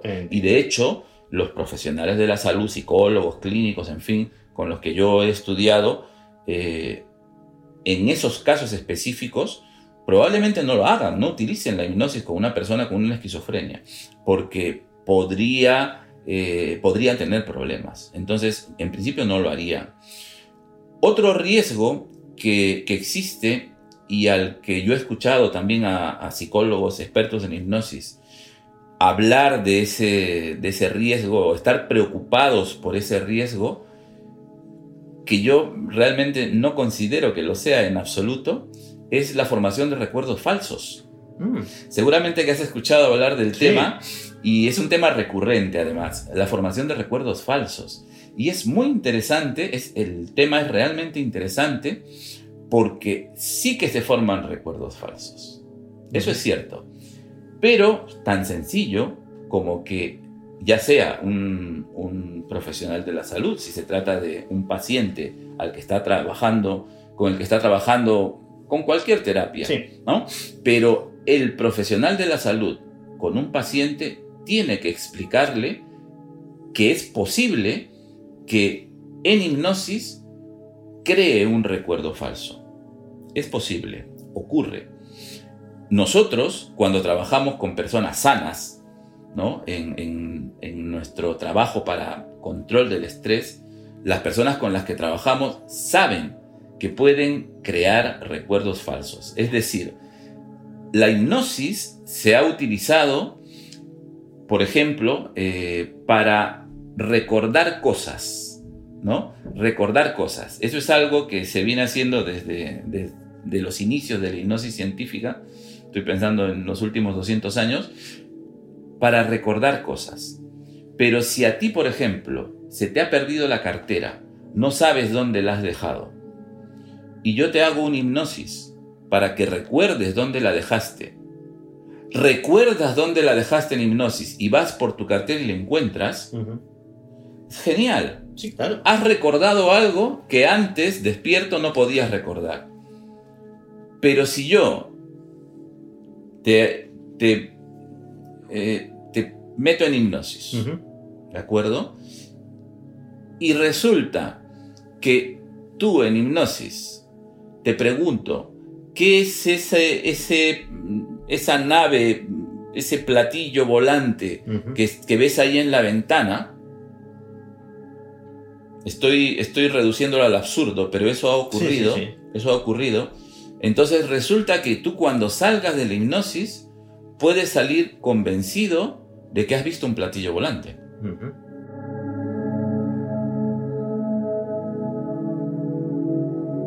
Y eso es lo que puede, por ejemplo, haber sucedido en algunos casos en los que se ha utilizado la hipnosis para interrogar a víctimas de abducción. Efectivamente, efectivamente. Eso ha ocurrido y eso tiene una explicación muy sencilla. Es un mal manejo de la hipnosis, porque no es lo mismo que yo te pregunte, ¿qué ves? ¿No? Yo te pregunto, ¿qué ves? Y tú me puedes decir, veo un, algo que vuela y unas luces. Puede ser un recuerdo falso que tú has creado previamente, ¿no? Porque tú crees que has visto un, Sí, sí, un sí, platillo volante, si es que no lo has visto de verdad. Claro. ¿no? Pero bueno, si tú ya tienes grabado ese recuerdo de que has visto un platillo volante, me lo vas a contar en hipnosis y no me estás engañando. Porque nosotros decimos, es una, también es, un- es una máxima, que las personas en hipnosis no mienten. Las personas en hipnosis no mienten, pero si tú crees que has visto o, o te ha parecido, has visto luces Claro. en el cielo, y entonces me cuentas que has visto platillos volantes, no me estás mintiendo. Me estás contando simplemente en hipnosis lo que crees haber visto. Pero lo que no puede hacer un hipnotizador, sea un terapeuta clínico o un hipnotizador de espectáculo, es dirigir a la persona, inducirle la formación de esos recuerdos falsos. Esos recuerdos falsos se pueden formar espontáneamente, pero el hipnotizador, utilizando una mala práctica, ya sea por desconocimiento o por, por mala intención que pueda haber, puede generar esos recuerdos falsos. Por lo tanto, la conclusión es que efectivamente en hipnosis se pueden crear recuerdos falsos, Sí. pero es tan sencillo como explicarle a la persona con la que vas a trabajar, a la persona a la que vas a hipnotizar, de que esa posibilidad existe. Y es muy fácil entenderlo cuando lo explicas y cuando, por ejemplo, le dices a una persona que ese recuerdo que va a evocar podría haber ocurrido o no. Que simplemente puede ser una fabulación de su mente, Sí. y la persona lo entiende perfectamente. Lo entiende perfectamente. Luego se puede quedar con su idea, porque si está convencido de que ha visto platillos volantes, se va a quedar con esa idea. No se la vas a quitar. Nosotros, por ejemplo, en la terapia, eso también es una parte de la hipnosis clínica. No hace falta discutir con, con un paciente. O sea, no necesito convencer a un paciente de que no existen los platillos volantes. Porque si el, si el paciente tiene un problema, por ejemplo, imagínate que el haber visto un platillo volante le genera ansiedad. Entonces yo no necesito convencer a la persona de que no ha visto el platillo volante. Lo que necesito hacer es que el ver ese platillo volante no le genere esa ansiedad. Claro. O sea, trabajar con esa ansiedad, eliminar esa ansiedad, a pesar de haber visto un fenómeno que podría ser cualquier cosa, podría ser un platillo volante, podrían ser extraterrestres, pero eso no tendría necesariamente que generarle esa ansiedad que es el verdadero problema que tiene. No es difícil.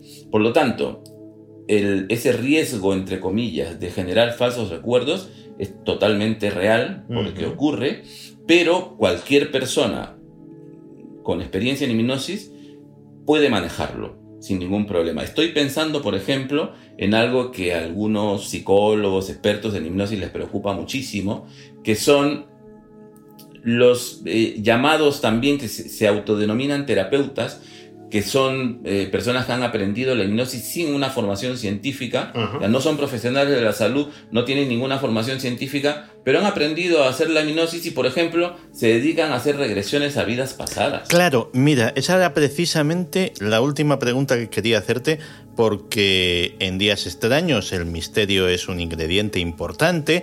Eh, la mayor parte de nuestros oyentes están familiarizados con el tema y es la aplicación, no me lo negarás, la más eh, impresionante, la más espectacular de la hipnosis. ¿De dónde salen esos recuerdos de vidas pasadas? ¿De dónde se generan esas historias? Es que es muy fácil, como te estaba justamente explicando eh, hace un momento, es muy fácil generar recuerdos falsos, ¿no? Y, y en hipnosis eso ocurre eh, con, con cierta frecuencia. Entonces, en hipnosis yo podría eh, hacerte revivir una vida pasada. Es muy curioso, pero suele ocurrir que los que eh, recuerdan vidas pasadas suelen ser faraones, reyes y príncipes, ¿no? No, no suelen ser de los esclavos, eso, eso no suele ocurrir.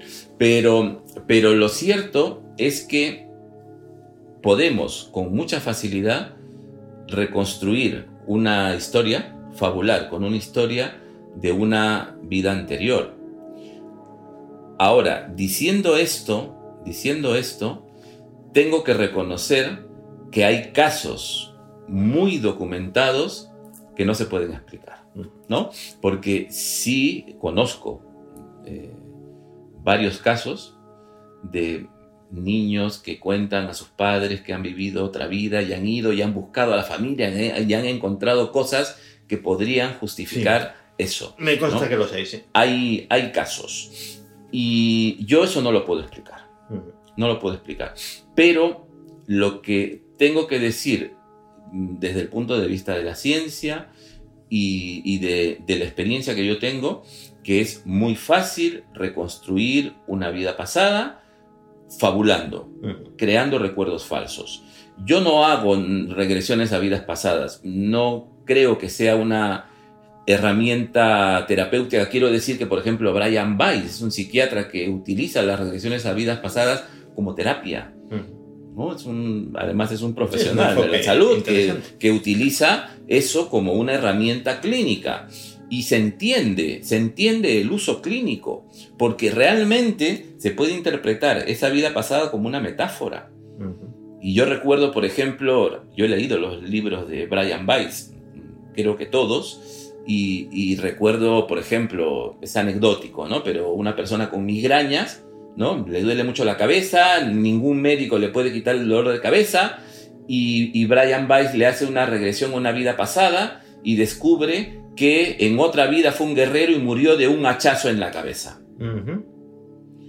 Claro, podría quedarse en anécdota si no fuera porque cuando sale de la hipnosis con ese recuerdo de esa vida pasada, la migraña desaparece. Pues genial, genial. Otra herramienta terapéutica. Efectivamente, si ha funcionado, ¿para, ¿para qué vamos a plantearnos más? Yo no la uso porque no la he usado, porque eh, no me gusta esa, esa idea de la generación de recuerdos Ujú. falsos. No, no la creo Sí, a lo necesaria. mejor es una línea que, que no es conveniente traspasar. Efectivamente, eso es.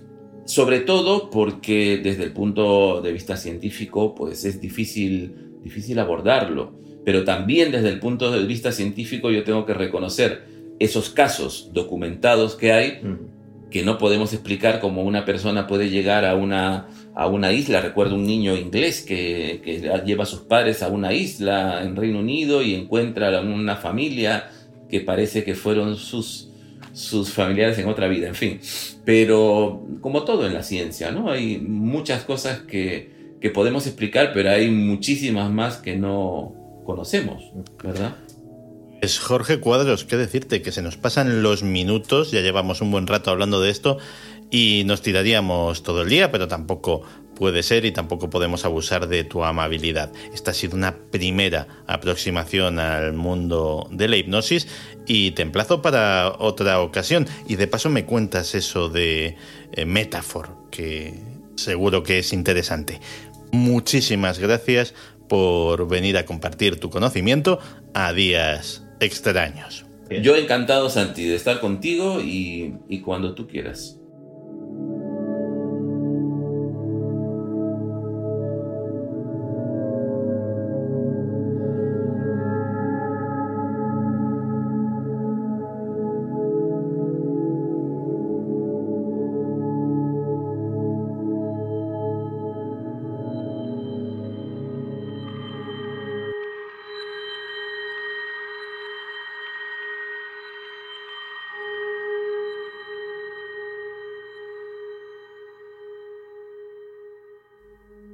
Si hay algo que nos ha quedado meridianamente claro en los últimos años, es que una crisis económica es una catástrofe. Una catástrofe sin escombros, sin humo, sin llamas, sin cadáveres por las calles, o al menos sin cadáveres de los que aparecen en los noticiarios, pero una catástrofe igualmente devastadora, una catástrofe que se lleva por delante vidas, haciendas e ilusiones. Porque ¿cuántos de vosotros, de los que me estáis escuchando ahora, os habéis quedado por el camino en la última? ¿Cuántos de vosotros, a pesar de los maravillosos indicadores económicos de los que presumía el gobierno anterior, de los que presume este y de los que presumirá el que venga, ¿para cuántos de vosotros la crisis aún no ha terminado?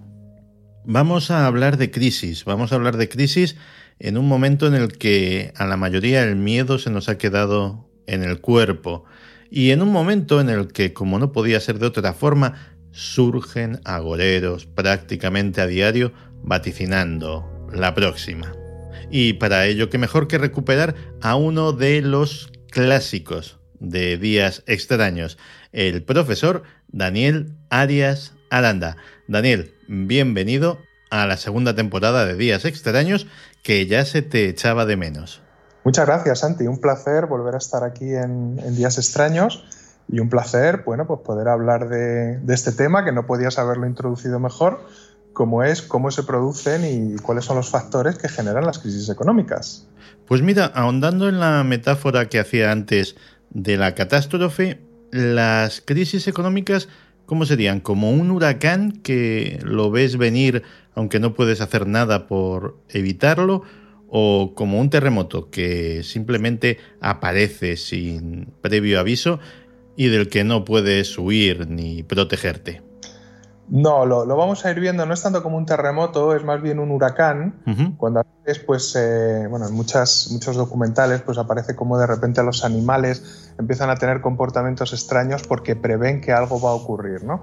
Siempre todas las crisis económicas vienen, bueno, pues vienen, digamos que hay una serie de, acontecimientos que te permiten eh, predecir que algo va a ocurrir, pero bueno, si te parece, pues vamos a empezar a analizarlo un poquito y vamos a ir desgranando pues cómo se produce una crisis económica. Pues tiene usted el mando, profesor. Muy bien, pues vamos a empezar. Como tú has comentado anteriormente, ya solamente la, palabra crisis nos produce pavor, ¿no? Nos produce crisis, ¿qué va a ocurrir? ¿no? Sobre todo nos genera un gran estado de incertidumbre. Eh, precisamente ahora en 2018, hace muy poquito, que se ha cumplido el décimo aniversario del comienzo de la última crisis económica que, hemos vivido, empezó en 2008, y de la cual el mundo pues, se ha ido recuperando progresivamente en algunas zonas con, más éxito que en otras. ¿no? Vamos un poquito más adelante que, en España tuvo un efecto, pues eh, casi podríamos denominarlo devastador en el área del paro que se ha recuperado algo, pero bueno, no se ha recuperado como en otros países. La cuestión es que, como tú has comentado antes, la mayoría de la gente no acaba de entender por qué se producen las crisis, ni cuál es su esencia, ni, a veces entendemos pues, cuáles son los factores que lo producen. Hoy lo que vamos a hacer, si te parece, es analizar las crisis económicas desde una perspectiva un poquito menos conocida, a partir de la historia económica y la gestión de la tecnología. Y sobre todo vamos a ver una cosa, es que las crisis económicas, financieras, eh, pues nos han acompañado desde siempre y, la verdad es que seguirán visitándonos de vez en cuando. ¿Y cómo empieza todo? ¿Cómo se va calentando la caldera? ¿Cómo va acumulando presión hasta que finalmente explota todo y, nos lleva unos cuantos por delante? Pues mira, si te parece, vamos a, ver un poquito eh, la historia de la última, la que hemos tenido hace muy poco, ¿no? Genial. Vamos a ir al año 2007, agosto de 2007. Ocurre una noticia que pasa un poco desapercibida en los medios de comunicación. Hay algunos medios de comunicación de Estados Unidos que la nombran, se puede, se puede hacer un poquito de la orden meroteca, pero hay un pequeño banco estadounidense de inversión que se llama American Home Mortgage que entra en quiebra técnica. Es un banco pequeño, eh, bueno, pues tiene una, bueno, pues una influencia limitada eh, y algunos medios de comunicación se dan cuenta de esto. ¿no? En realidad, la American Home Mortgage fue la primera ficha del dominó. ¿Por qué? Pues porque 50 pequeños bancos más fueron cayendo progresivamente a lo largo de 2007. Y 50 fichas del dominó o 50 bancos son muchas fichas, ¿no? ¿Qué ocurre? Empezaron a caer empujados por el pánico. Es decir, eh, cuando hablamos en días extraños eh, del tema de cómo se creaba el dinero, pues hablamos de que, bueno, pues realmente eh, el problema que tiene una quiebra técnica en un banco es que si los clientes van en masa a pedir su dinero o, bueno, a pedir los productos financieros que tengan en ese banco y de repente ese banco no, no, no, es capaz de, de, de, dar, de, dar, de satisfacer esa demanda, pues empieza el pánico y entonces eh, el pánico mm, es una emoción humana que se contagia muy rápidamente. De las que más, de hecho. De las que más, exactamente. Y empujados por el pánico empezaron a caer mm, empresas hasta llegar a los principales valores bursátiles y por supuesto hasta lo más conocido que es la caída del gigante Lehman Brothers, que siempre se habla de Lehman Brothers, pero hubo otra empresa, mm, bueno, pues de, del nivel de importancia de Lehman Brothers, como fue AIG, ¿no? Justo un año después, es decir, estamos hablando de agosto de 2007, en agosto de 2008 empieza la gran recesión, que como sabemos dejaría pues, a millones de personas en situación de pobreza en el mundo desarrollado. La cuestión que vamos a intentar desgranar hoy es qué generó realmente esta crisis, ¿no? ¿Y por qué afectó a todo el mundo desarrollado si, nos contaron que eh, empezó en Estados Unidos? Bueno, entonces, pues si pasa en Estados Unidos, ¿por qué llega a Europa, no?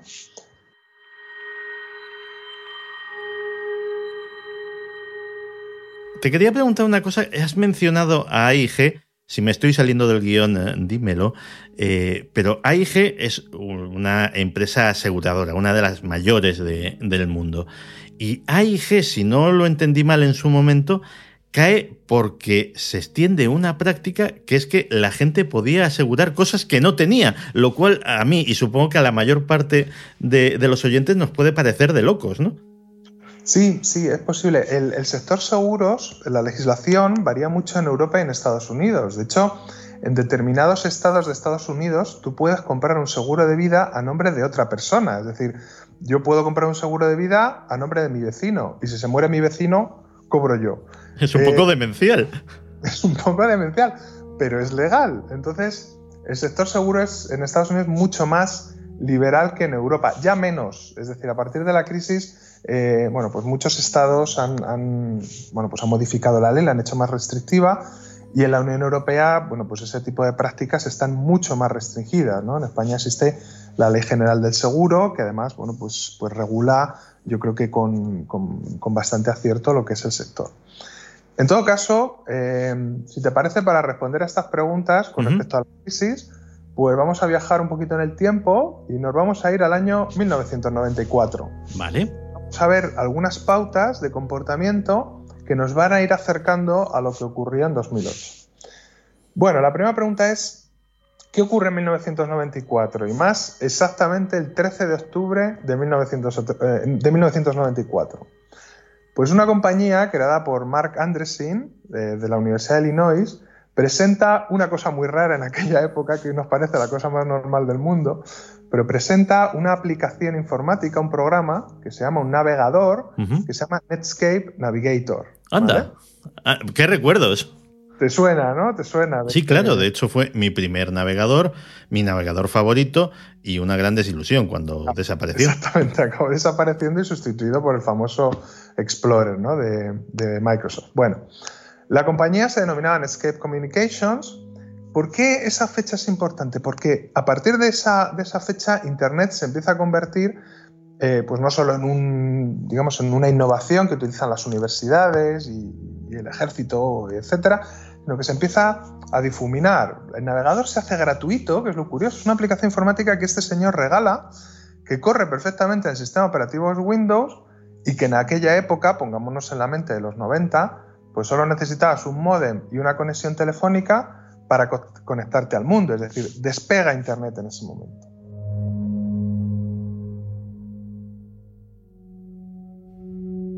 Vale, despega Internet, pero eso es algo bueno. ¿Qué ocurre para que esto tenga relación con una crisis? ¿Qué ocurre? En ese momento empiezan a surgir multitud de empresas de contenido para Internet. Internet es algo mágico, se van multiplicando progresivamente cada año el número de usuarios que tienen acceso a Internet. En España el acceso llegaría un poquito más tarde, pero en Estados Unidos, pues en los 90, a través de la conexión pues, que utilizaba casi todo el mundo, era América Online, pues podías leer el periódico, enviar correos electrónicos y la gente pues colgaba cosas, ¿no? Era un poco lento, pero el mundo se entusiasmó. La cuestión es que no se sabía muy bien dónde iba a ir esta tecnología y lo más importante es que en aquella época no se sabía cómo se podía ganar dinero con esta tecnología, ¿no? Pero bueno, muchos gurús futuristas adelantaban que el futuro sería de Internet eh, y empezaron a movilizar a los, inversores que veían una gran tarta que se estaba creando, un gran pastel y bueno, pues empezaron a surgir empresas tecnológicas que con muy poquito esfuerzo pues atraían muchísimas cantidades de dinero pero no se sabía muy bien cómo se iba a configurar la nueva industria. ¿no? Yo mm, siempre hago el paralelismo de cuando, cuando surge Internet, es como si hubiéramos, descubrido la, hubiéramos descubierto la energía atómica, pero no sabemos muy bien qué hacer con ella. ¿no? Desde que pasa una nueva tecnología hasta que se implementa, la teoría económica nos dice que hay un gap, hay un paso que puede hacer que esa tecnología triunfe o no, y que no es tan importante el valor de la nueva tecnología como el cómo se implementa. De esta manera, llegamos al año 2000 y empiezan a surgir las dudas sobre Internet. ¿no? Son eh, empresas que, habían crecido, que habían conseguido mucho dinero del mercado, pero que no veían cómo monetizar aquello y surgen las crisis de las .com. Entramos en España, perdón, entramos en el, en el siglo XXI, esa gran crisis hace que muchos inversores pierdan dinero, Muchas empresas quiebran, está el caso de Terra en España o Altavista en Estados Unidos, entre cerca pues, de 5.000 empresas que desaparecieron y fueron vendidas. Entonces, tenemos un primer hito económico, año 2000, crisis de .com, una nueva tecnología que no sabemos muy bien cómo va a evolucionar. Pues lo recuerdo muy bien, porque la crisis de las .com supuso mi entrada triunfal por primera vez como beneficiario del subsidio de desempleo. O sea que te puedo asegurar que tengo un recuerdo imborrable. Vale, entonces lo viviste, lo viviste de primer eh, de protagonista, ¿no? Prácticamente. Bueno, pues lo curioso es que no, no somos conscientes, pero el siglo XXI entra muy fuerte. Cuando no nos habíamos recuperado de la crisis de las .com, pues una fecha que todo el mundo conoce, que es el 11 de septiembre de 2001, pues ya sabemos lo que ocurre. Dos aviones estrellan en las Torres Gemelas en Nueva York y esto nos cambia el paradigma prácticamente del orden mundial, ¿no? Eh, yo, mm, hay un detalle importante el día, ese, ese, día y es, entre todo lo que ocurrió, ¿no? que, bueno, esto es para dedicarle un programa o dos, pero bueno, entre todo lo que ocurrió, se pierde muchísima documentación en papel de empresas localizadas en el, en el World Trade Center, ¿no? en las dos torres ¿Qué ocurre? Que el miedo se apodera de los mercados. Eh, se termina la seguridad que nos da el papel. Y entonces el paradigma de Internet, que no se sabe muy bien eh, cómo podemos monetizarlo, se empieza a centrar en el manejo y la gestión de los datos. La industria se da cuenta que los datos son importantes, que el negocio de Internet está en los datos. Y de eso no nos damos cuenta hasta después del, eh, 11 de septiembre. ¿no? Si nos fijamos y miramos un poquito la evolución, vemos que en los años siguientes Google cambia completamente su filosofía de empresa y se centra en acopiar, gestionar y vender los datos. Ahí es donde está el dinero. Y por supuesto, empresas pues, archiconocidas como Facebook o Twitter que se dedican a pues, eh, conseguir datos, eh, ordenarlos, trocearlos y venderlos. Y ahí es donde está el dinero de Internet. Si nos fijamos, todas las grandes empresas eh, tecnológicas actuales que copan los primeros puestos en, todos los rankings, pues son, son, empresas tecnológicas que se dedican a comprar y a vender datos. ¿no? Pues llegamos al 1 de enero de 2002 y surge otro acontecimiento. No nos hemos recuperado de eso y el 1 de enero de 2002 nace pues algo muy importante para los europeos, que es el euro. Sí. Se convierte en la nueva moneda de la Unión Europea. Era muy importante en aquel momento que el euro triunfara, era fundamental, o sea, nos jugamos mucho. Un montón de países de la Unión Europea deciden abandonar su vieja moneda, adoptar una nueva moneda y surge una oleada de, furor financiero ¿no? por todos los países desarrollados. Eh, los países europeos empiezan a bajar impuestos, bajan los tipos de interés a niveles desconocidos hasta entonces y de repente hay una disponibilidad de crédito que, que, en la historia de Europa, yo creo que en la historia mundial jamás se había visto, ¿no?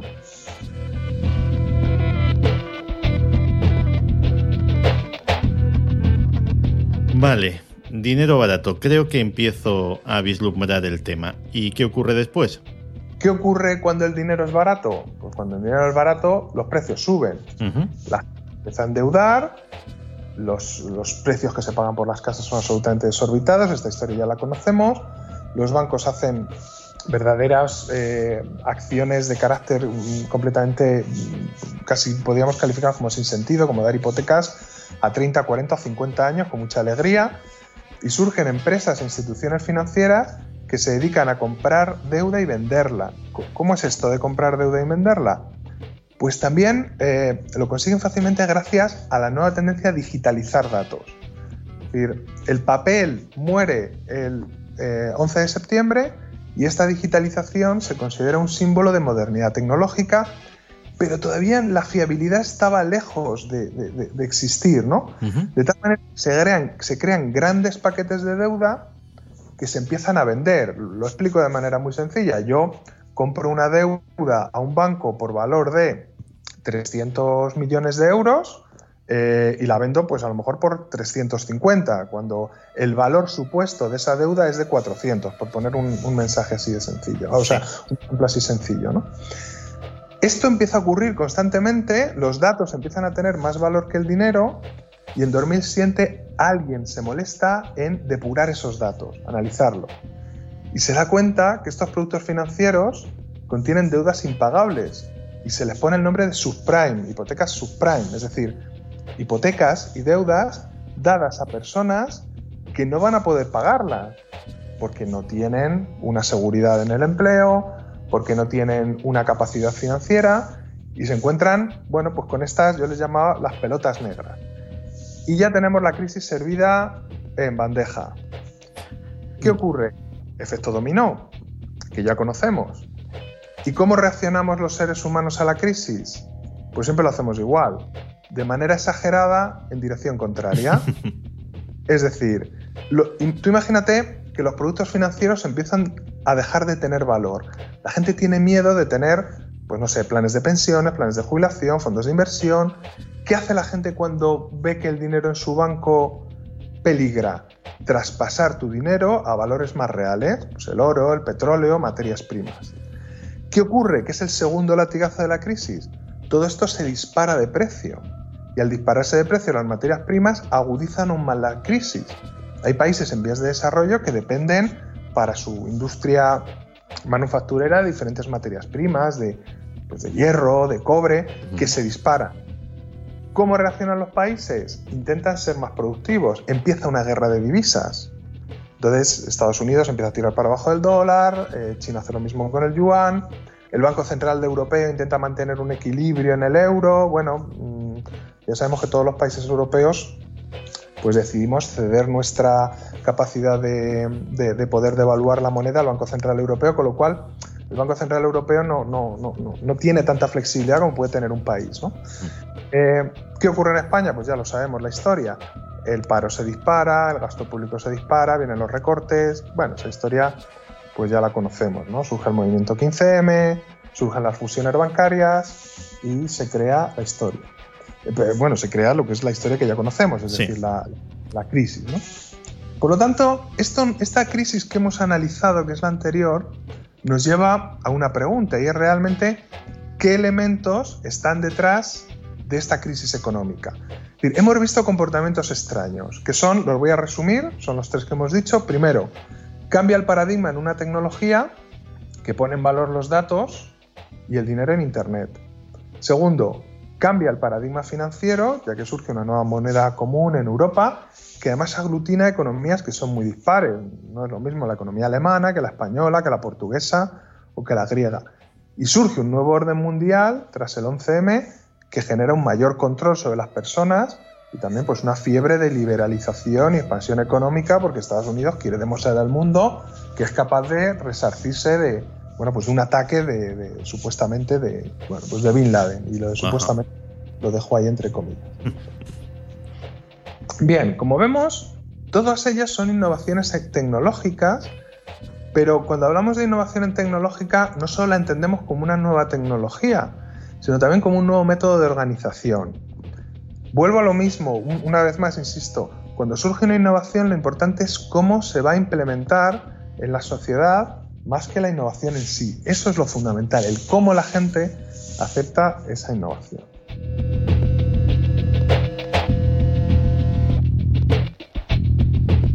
De esto que nos cuentas, Daniel, se podría inferir que las innovaciones tecnológicas, especialmente las muy disruptivas, ¿podrían traer todas ellas eh, aparejado el peligro de una crisis económica? Sí, la verdad es que eh, la, respuesta es sí. Ahora la vamos a matizar un poquito, pero no tanto la innovación por sí misma, sino cómo se implementa esa innovación en la sociedad, en los distintos países y bueno, y cómo afecta a, a nuestros valores también. Los valores son muy importantes, ¿no?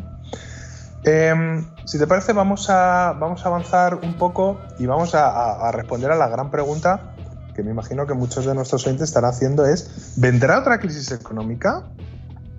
Y la respuesta es contundente, sí, vendrá otra crisis económica. Y muchos se preguntarán, ¿y cómo será?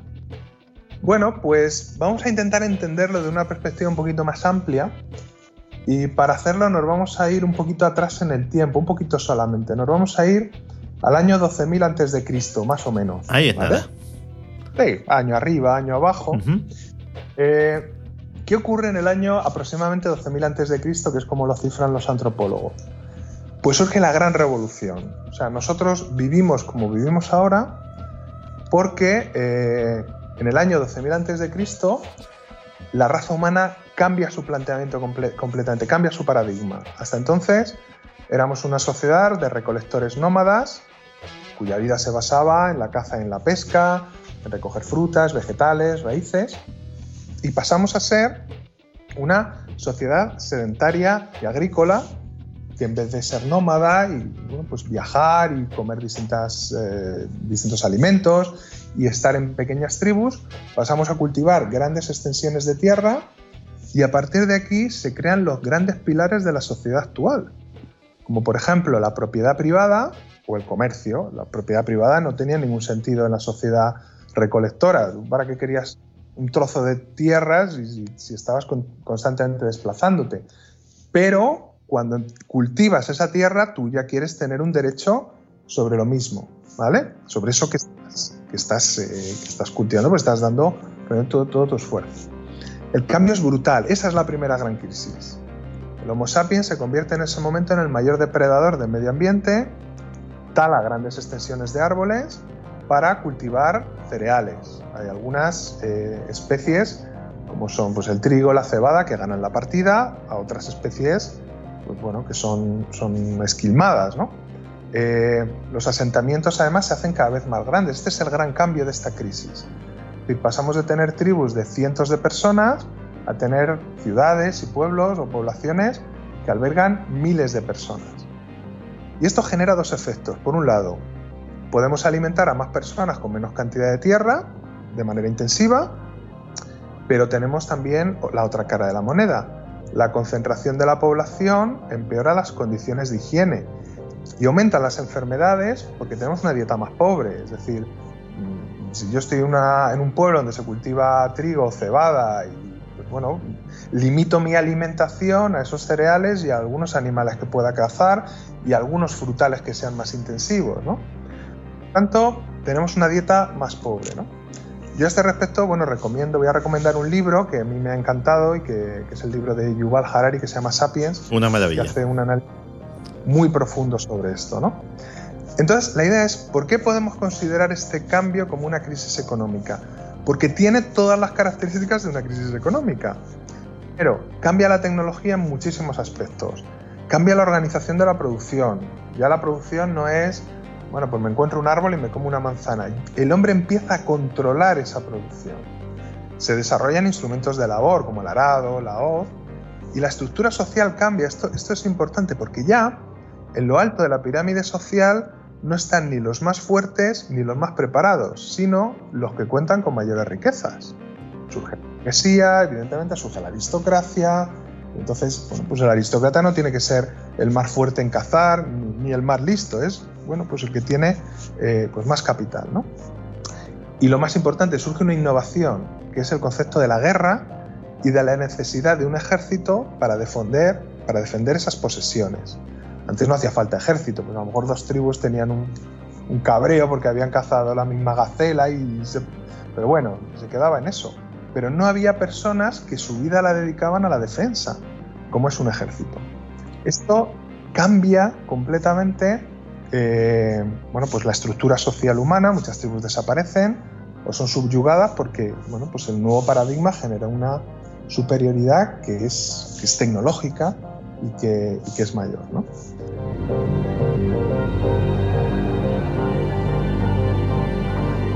Estamos hablando de un cambio de paradigma comparable con el de la revolución industrial, por ejemplo. Eh, en este sentido, este cambio de paradigma es aún mayor que el de la revolución industrial. Es decir, siempre, eh, bueno, pues parece que en, también es en historia económica, ¿no? Se habla de que la revolución es la revolución industrial.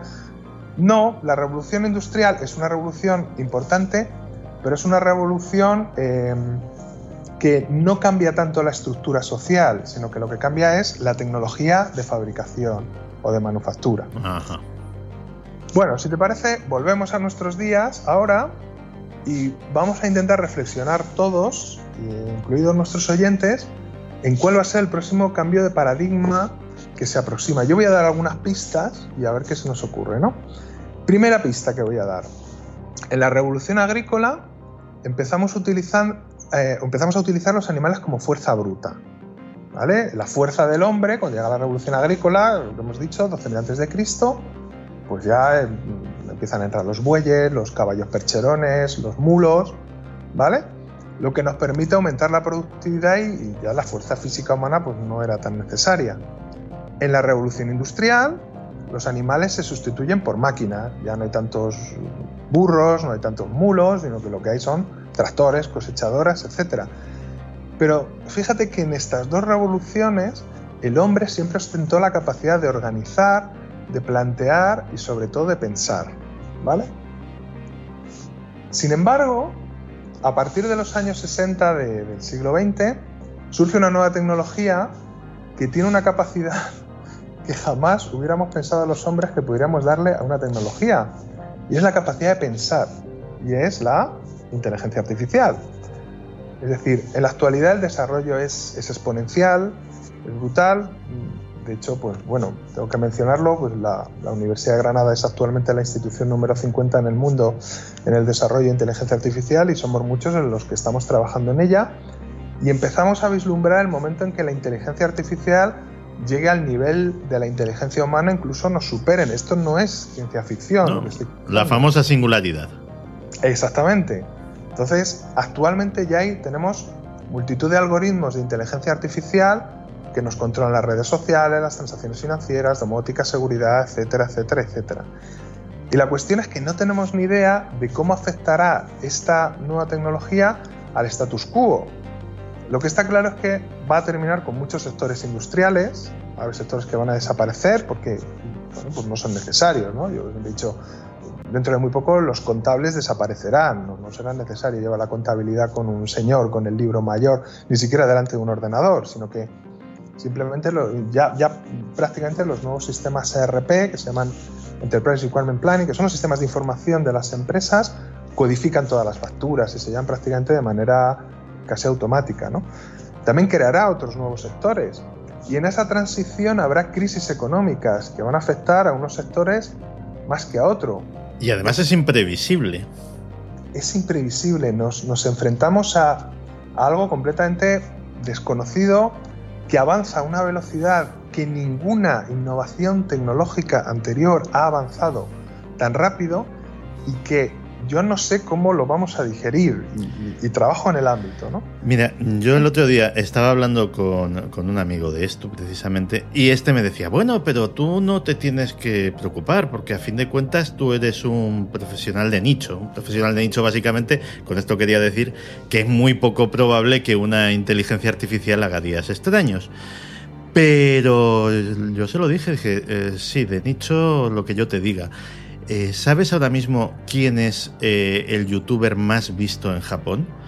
Pues es una cría de 16 años, solo que no existe. Es virtual, es completamente generada por ordenador. Así que no me digas que lo de hacer podcast es una profesión de nicho, porque el día de mañana puede pasar cualquier cosa. Sí, sí, esto es una realidad. Eh, yo también en, redes sociales pueden, ver, pueden ver nuestros oyentes eh, la última llamada que hace el asistente de Google, que es capaz de llamar a una peluquería para pedir una cita para, la persona que tiene el teléfono y la, chica de la peluquería que está respondiendo esa llamada no se entera en ningún momento que está hablando con una máquina. Eh, yo recomiendo echarle un vistazo, es realmente poner los pelos de punta. ¿eh?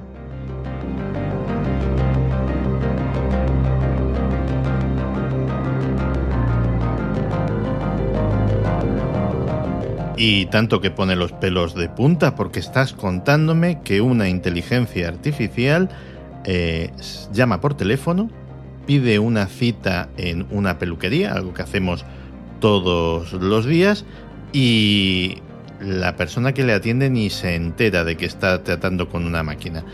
Pues hombre, no sé si eso lo capacita para pasar el test de Turing, pero, pero impresiona. Es, ¿eh? brutal. Además, la propia inteligencia artificial, cuando está hablando la, la, chica de la peluquería para darle cita, hace interjecciones que normalmente debemos hacer los humanos. Hace, ajá, ok, fine. Quiero decir, mm, no suena como un robot, suena como una persona. Esto nos lleva a que en, en un tiempo muy breve va a cambiar el concepto de lo que es el dinero, los contratos se van a hacer de manera que la manipulación sea casi imposible a través de nuevas tecnologías como el blockchain.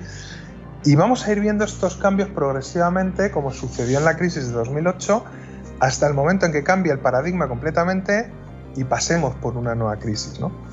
Las crisis, como hemos comentado anteriormente, eh, inicialmente antes, antes de empezar, me comentábamos, esto es un tsunami o esto es un terremoto. Las crisis no surgen de la noche a la mañana. A mí me recuerda muchas veces como estos juegos de, de piezas que cada jugador va quitando una pieza cada vez hasta que llega un momento en que esa pieza es la que hace que todo caiga, pero, pero vienen construidas progresivamente. En realidad cada crisis es, una oportunidad de reconstruir el futuro, tenemos que verlo así. ¿no? Los japoneses lo tienen muy claro porque mm, ellos no distinguen entre crisis y oportunidad, para ellos es la misma, es la misma palabra. ¿no? Por lo tanto, realmente es cierto, vamos hacia una nueva crisis, los economistas llevamos observando tendencias en el entorno económico, en el entorno social, en el entorno tecnológico, que nos van dando pistas. Yo hay una siempre que, menciono en clase. Eh, yo recuerdo antes de empezar la crisis de 2008, eh, bueno, pues a mí venía mucha gente y me hablaba mucho del Euribor, personas pues que trabajaban a lo mejor en la construcción o que de repente pues, pasaban de trabajar en el campo a meterse a constructores. Entonces, ah, ¿sabes? El Euribor va a subir, va a bajar, tal. A mí me recuerda una anécdota. Y la prima de riesgo, que yo, vamos, hasta entonces yo no sabía ni lo que era, y yo creo que ya todos nos ha quedado clarísimo lo que es la prima de riesgo después de la, de la crisis del 2007-2008. Exactamente, pero el concepto de Euribor no es un concepto tan sencillo, ¿no? El Euribor es la tasa interbancaria a la que los bancos se prestan dinero, tiene una manera de calcularse muy específica, proviene del anterior MIBOR, que era, que era la tasa que se calculaba en Madrid, luego se hizo a nivel europeo sea, es un concepto que tiene su, enjundia, no es una cosa que tú puedas manejar sin tener cierta cultura económica. Em, a mí, ya digo, me recordaba en la crisis del 27, que por supuesto no puedo dejar de nombrarla, hay una anécdota muy interesante porque el señor Rockefeller, eh, bueno, conocido multimillonario en aquella época, pues salía todos los días a, limpiarse las botas, entonces tenía un limpiabotas que siempre se las, se las limpiaba, ¿no? Y un día el limpiabotas empezó a decirle al señor Rockefeller que él había invertido en las acciones de Ford, pero que había vendido las acciones de American Steel, y empezó a hacerle recomendaciones al señor Rockefeller de lo que tenía que invertir. el señor Rockefeller escuchó a este, a este, a este chico, limpiabotas, cogió el teléfono, llamó a sus ayudantes y les, dijo, les dijeron que vendieran todos los valores que tuvieran en bolsa. Dos días después llegó la crisis del 27. Es decir, eh, las burbujas se van formando eh, desde estratos, digamos, de conocimiento económico alto y cuando esos productos se transforman, lo, mismo que se hace con la subprime, van llegando progresivamente a estratos que tienen desconocimiento económico, es que hay una burbuja. Ese, ese es como plus, eso es como que te ilumina y dices, ostras, a ver, tío, tú no te dedicas a la economía y me estás a mí hablando de conceptos que yo conozco y que son conceptos complejos. Alguien te está vendiendo una moto, ¿vale? Entonces, eh, cuando vamos observando en la sociedad estos, este tipo de, pistas, ¿no? Movimientos sociales, bueno, ahora vemos un movimiento social muy importante como el sector del taxi que se está movilizando en contra de una nueva tecnología, vemos una gran dependencia de los móviles, nos está empezando a dar pistas, pistas que no tienen por qué ser de variables económicas, que pueden ser perfectamente de variables sociales. Por lo tanto, yo propongo a nuestros oyentes que comparen un poco cómo era su vida hace una década, cómo es ahora y empiecen a reconocer tendencias. Yo, yo soy una persona que no creo en los gurús, no soy un nigromante, no, no, no tengo una bola de cristal que diga, oye, mira, mañana tú tienes que invertir en tal acción, en tal acción. No, porque cualquier algoritmo informático me saca una ventaja brutal con la que yo no puedo competir. Pero observando la realidad y buscando explicaciones y tendencias, sí puedes ver un poco por dónde, por dónde pueden ir los, ¿no?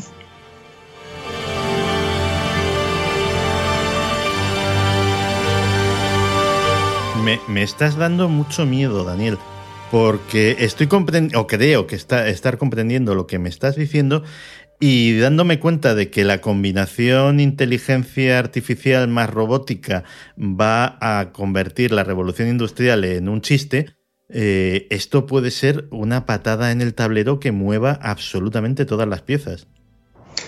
Eh, mm, yo lo veo así, pero quiero verlo con una tendencia positiva también, ¿no? También dentro de lo que es la evolución de la inteligencia artificial, pues, eh, pues ahí los, los, que están en, un poco los seguidores de los luditas, ¿no? Que, ven en esto un desastre. Mm, pero bueno, yo siempre intento ser o quiero ser positivo, ¿no? Es decir, la inteligencia artificial realmente, eh, bueno, pues eh, gestionada de una manera basada sobre todo en, valores, eh, en, valores humanos, pues puede ser muy positiva. Yo creo que en el ámbito de la, de la inteligencia artificial que estamos trabajando muchos profesores de distintos ámbitos, faltan filósofos. Necesitamos filósofos. La inteligencia artificial debe ser reconducida, porque es una herramienta, esto sí que es la energía atómica de verdad, pero es una herramienta que necesita unas bases muy, muy, muy fuertes, porque el uso que le demos, pues, pues bueno, puede ser muy, muy, muy, muy diverso, ¿no? Pero insisto que hay grandes profesionales trabajando en ello y, bueno, yo, yo quiero ser eh, quiero ser optimista, por supuesto. Eh, está muy bien ser optimista, pero voy a ser abogado del diablo. A mí los grandes profesionales que están trabajando o que estáis trabajando en ello no me dan ningún miedo. A mí los que me dan miedo son los que los contratan. Me acuerdo que cuando empezó todo este mogollón de la subprime, de los productos financieros hipercomplejos, de los paquetes de deuda que llevaban dentro el veneno del sistema financiero y de tantas cosas, Detrás de todo eso está el momento en el que los grandes magnates de Wall Street descubren que lo que tienen que contratar no es economistas, sino matemáticos, físicos, químicos, astrónomos, gente de un elevadísimo nivel científico que les desarrolló estos productos que ya no entendía ni Dios y que luego aquellos polvos trajeron los lodos que todos sabemos. Así que Daniel, no me entiendas mal, vosotros no me dais miedo. Los que os contraten dentro de unos años, eso sí, esos me aterran. Bueno, por ahora trabajamos con proyectos del Ministerio escasos, tengo que decir también, porque bueno, la crisis también nos afecta a los investigadores, pero bueno, quien nos paga por ahora es, es, el Estado, por lo menos. Bueno, bueno. Yo trabajo. Dentro de lo malo es, más o menos fiable. Muy bien, perfecto. Pues, en fin, que, ha sido un placer contar lo del tema de las, de las crisis económicas. Hemos cogido una perspectiva un poquito diferente, no, no nos hemos metido tampoco en el ámbito de las grandes eh, magnitudes macroeconómicas, sino viéndolo desde, bueno, pues de una perspectiva de, la naturalidad de que existan crisis como oportunidades al cambio. Por supuesto, con esto no quiero, no quiero obviar, mm, pues evidentemente, el sufrimiento de mucha gente que lo ha pasado muy mal en la última crisis, gente que ha sido desahuciada, gente que ha perdido sus casas. Por supuesto, esto, eh, bueno, pues eh, quizá entra también en el ámbito de la, de la política económica de, de desarrollar políticas que puedan mitigar un poco estos efectos pues que son, por supuesto, como tú has comentado, devastadores. Es decir, para nada quiero yo eh, bueno, pues dejar un mensaje que, que obvie esa parte de la crisis que es, que es, que es, que es parte de ella. ¿no? Sí, porque podríamos meternos también efectivamente en hasta qué punto eh, los políticos son a veces contraproducentes y podríamos analizar pues cómo los técnicos, los economistas del Banco de España, avisaron de muchísimas cosas antes de que ocurrieran y nadie les hizo absolutamente ningún caso, ¿verdad? En fin, eh, Daniel Arias Aranda, que es un verdadero placer recuperarte en días extraños y, que, oye, que recurriremos a tu sabiduría eh, prontito, ya lo verás. Pues ya sabes que encantado de participar contigo en días extraños y, bueno, pues eh, seguiremos avanzando en temas económicos. Pues así será, un verdadero placer. Hasta la próxima.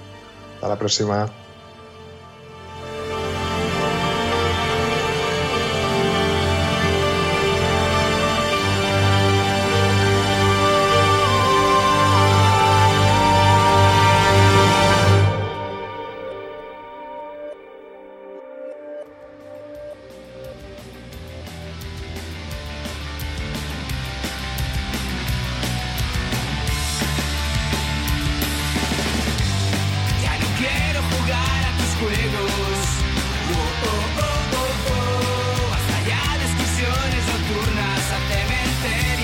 No me había dado cuenta hasta ahora, pero después de un montón de capítulos de días extraños, de un montón de canciones puestas al final de ellos, jamás había puesto la única canción del planeta en la que se me menciona.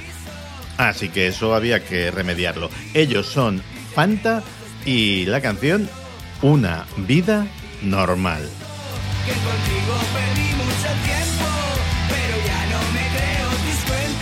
Por cierto que con Fanta, los Ramones de Santa Coloma, eh, pasé una noche maravillosa hace cosa de un año y medio cuando me dejaron subir al escenario a tocar un par de temas con ellos. Para los curiosos, que a alguno le dará curiosidad, hay testimonio gráfico en YouTube.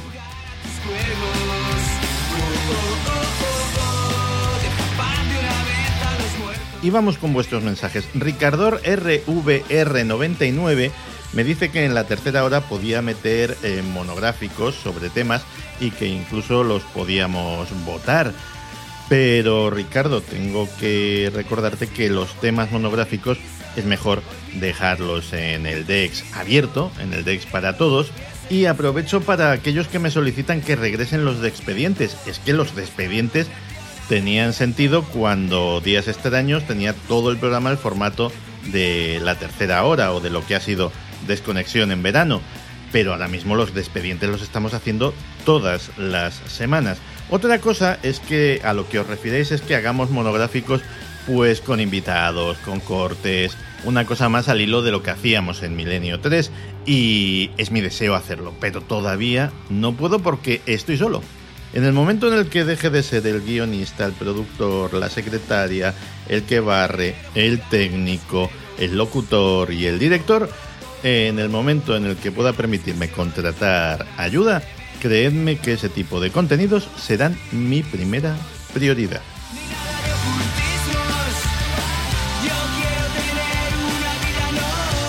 Leo un mensaje de Doctor Calvosa.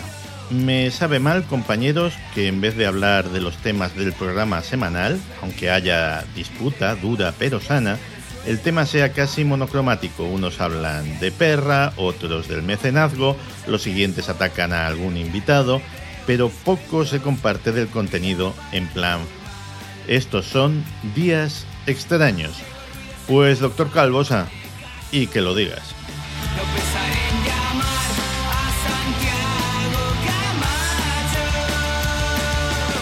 Oye, que me hizo una ilusión más tonta cuando sacaron la canción. Es lo que se decía antes, me han sacado en coplas. Eh, más cosas relacionadas con los mensajes. José Antonio Caravaca es uno de los mejores, más reputados, más sagaces y más originales investigadores ovni de la actualidad. Vendrá a días extraños siempre que a él le dé la real gana. Y criticar cosas como su acento gaditano me parece de una bajeza inenarrable. Que se dé por aludido quien se tenga que dar.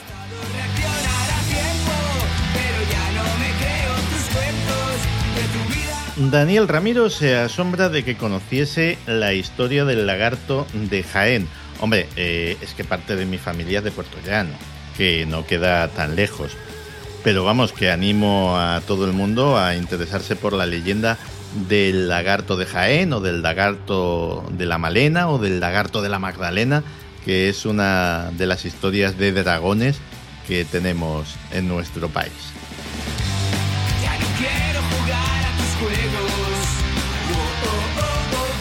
Y un mensaje de Shadow me ha llegado al corazón. Me recuerda lo que dije en el último programa. La vida es para vivirla y no hacerlo el peor pecado que se puede cometer contra uno mismo, me dice que está de acuerdo, pero me recuerda que por desgracia a veces están las circunstancias y que las circunstancias en esas ocasiones pueden obligarte más a sobrevivir que a vivir.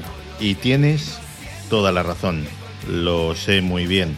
Y te animo y animo a todos a por lo menos luchar. Luchar por sobreponerse a las circunstancias. No digo que sea fácil, no digo que se consiga, digo que mientras luchas al menos estás vivo. Muchísima suerte, Shadow, y mucha fuerza.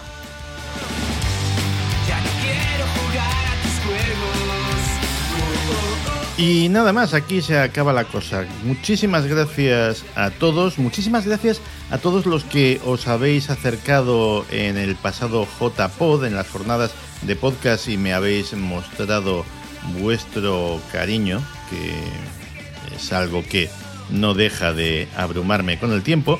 Y muchísimas gracias a los oyentes por vuestro cariño, por vuestro apoyo, por vuestra escucha, por vuestra paciencia, por vuestro tiempo, por vuestra participación.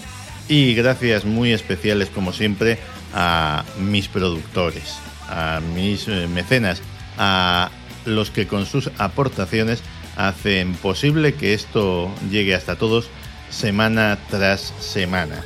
A estos últimos los espero dentro de un ratito, en la tercera hora, y al resto nos escuchamos en siete días. Sed muy felices y no olvidéis que no todos los días son buenos, que no pueden serlo, pero si lo buscamos hay algo bueno en cada día. Hasta pronto.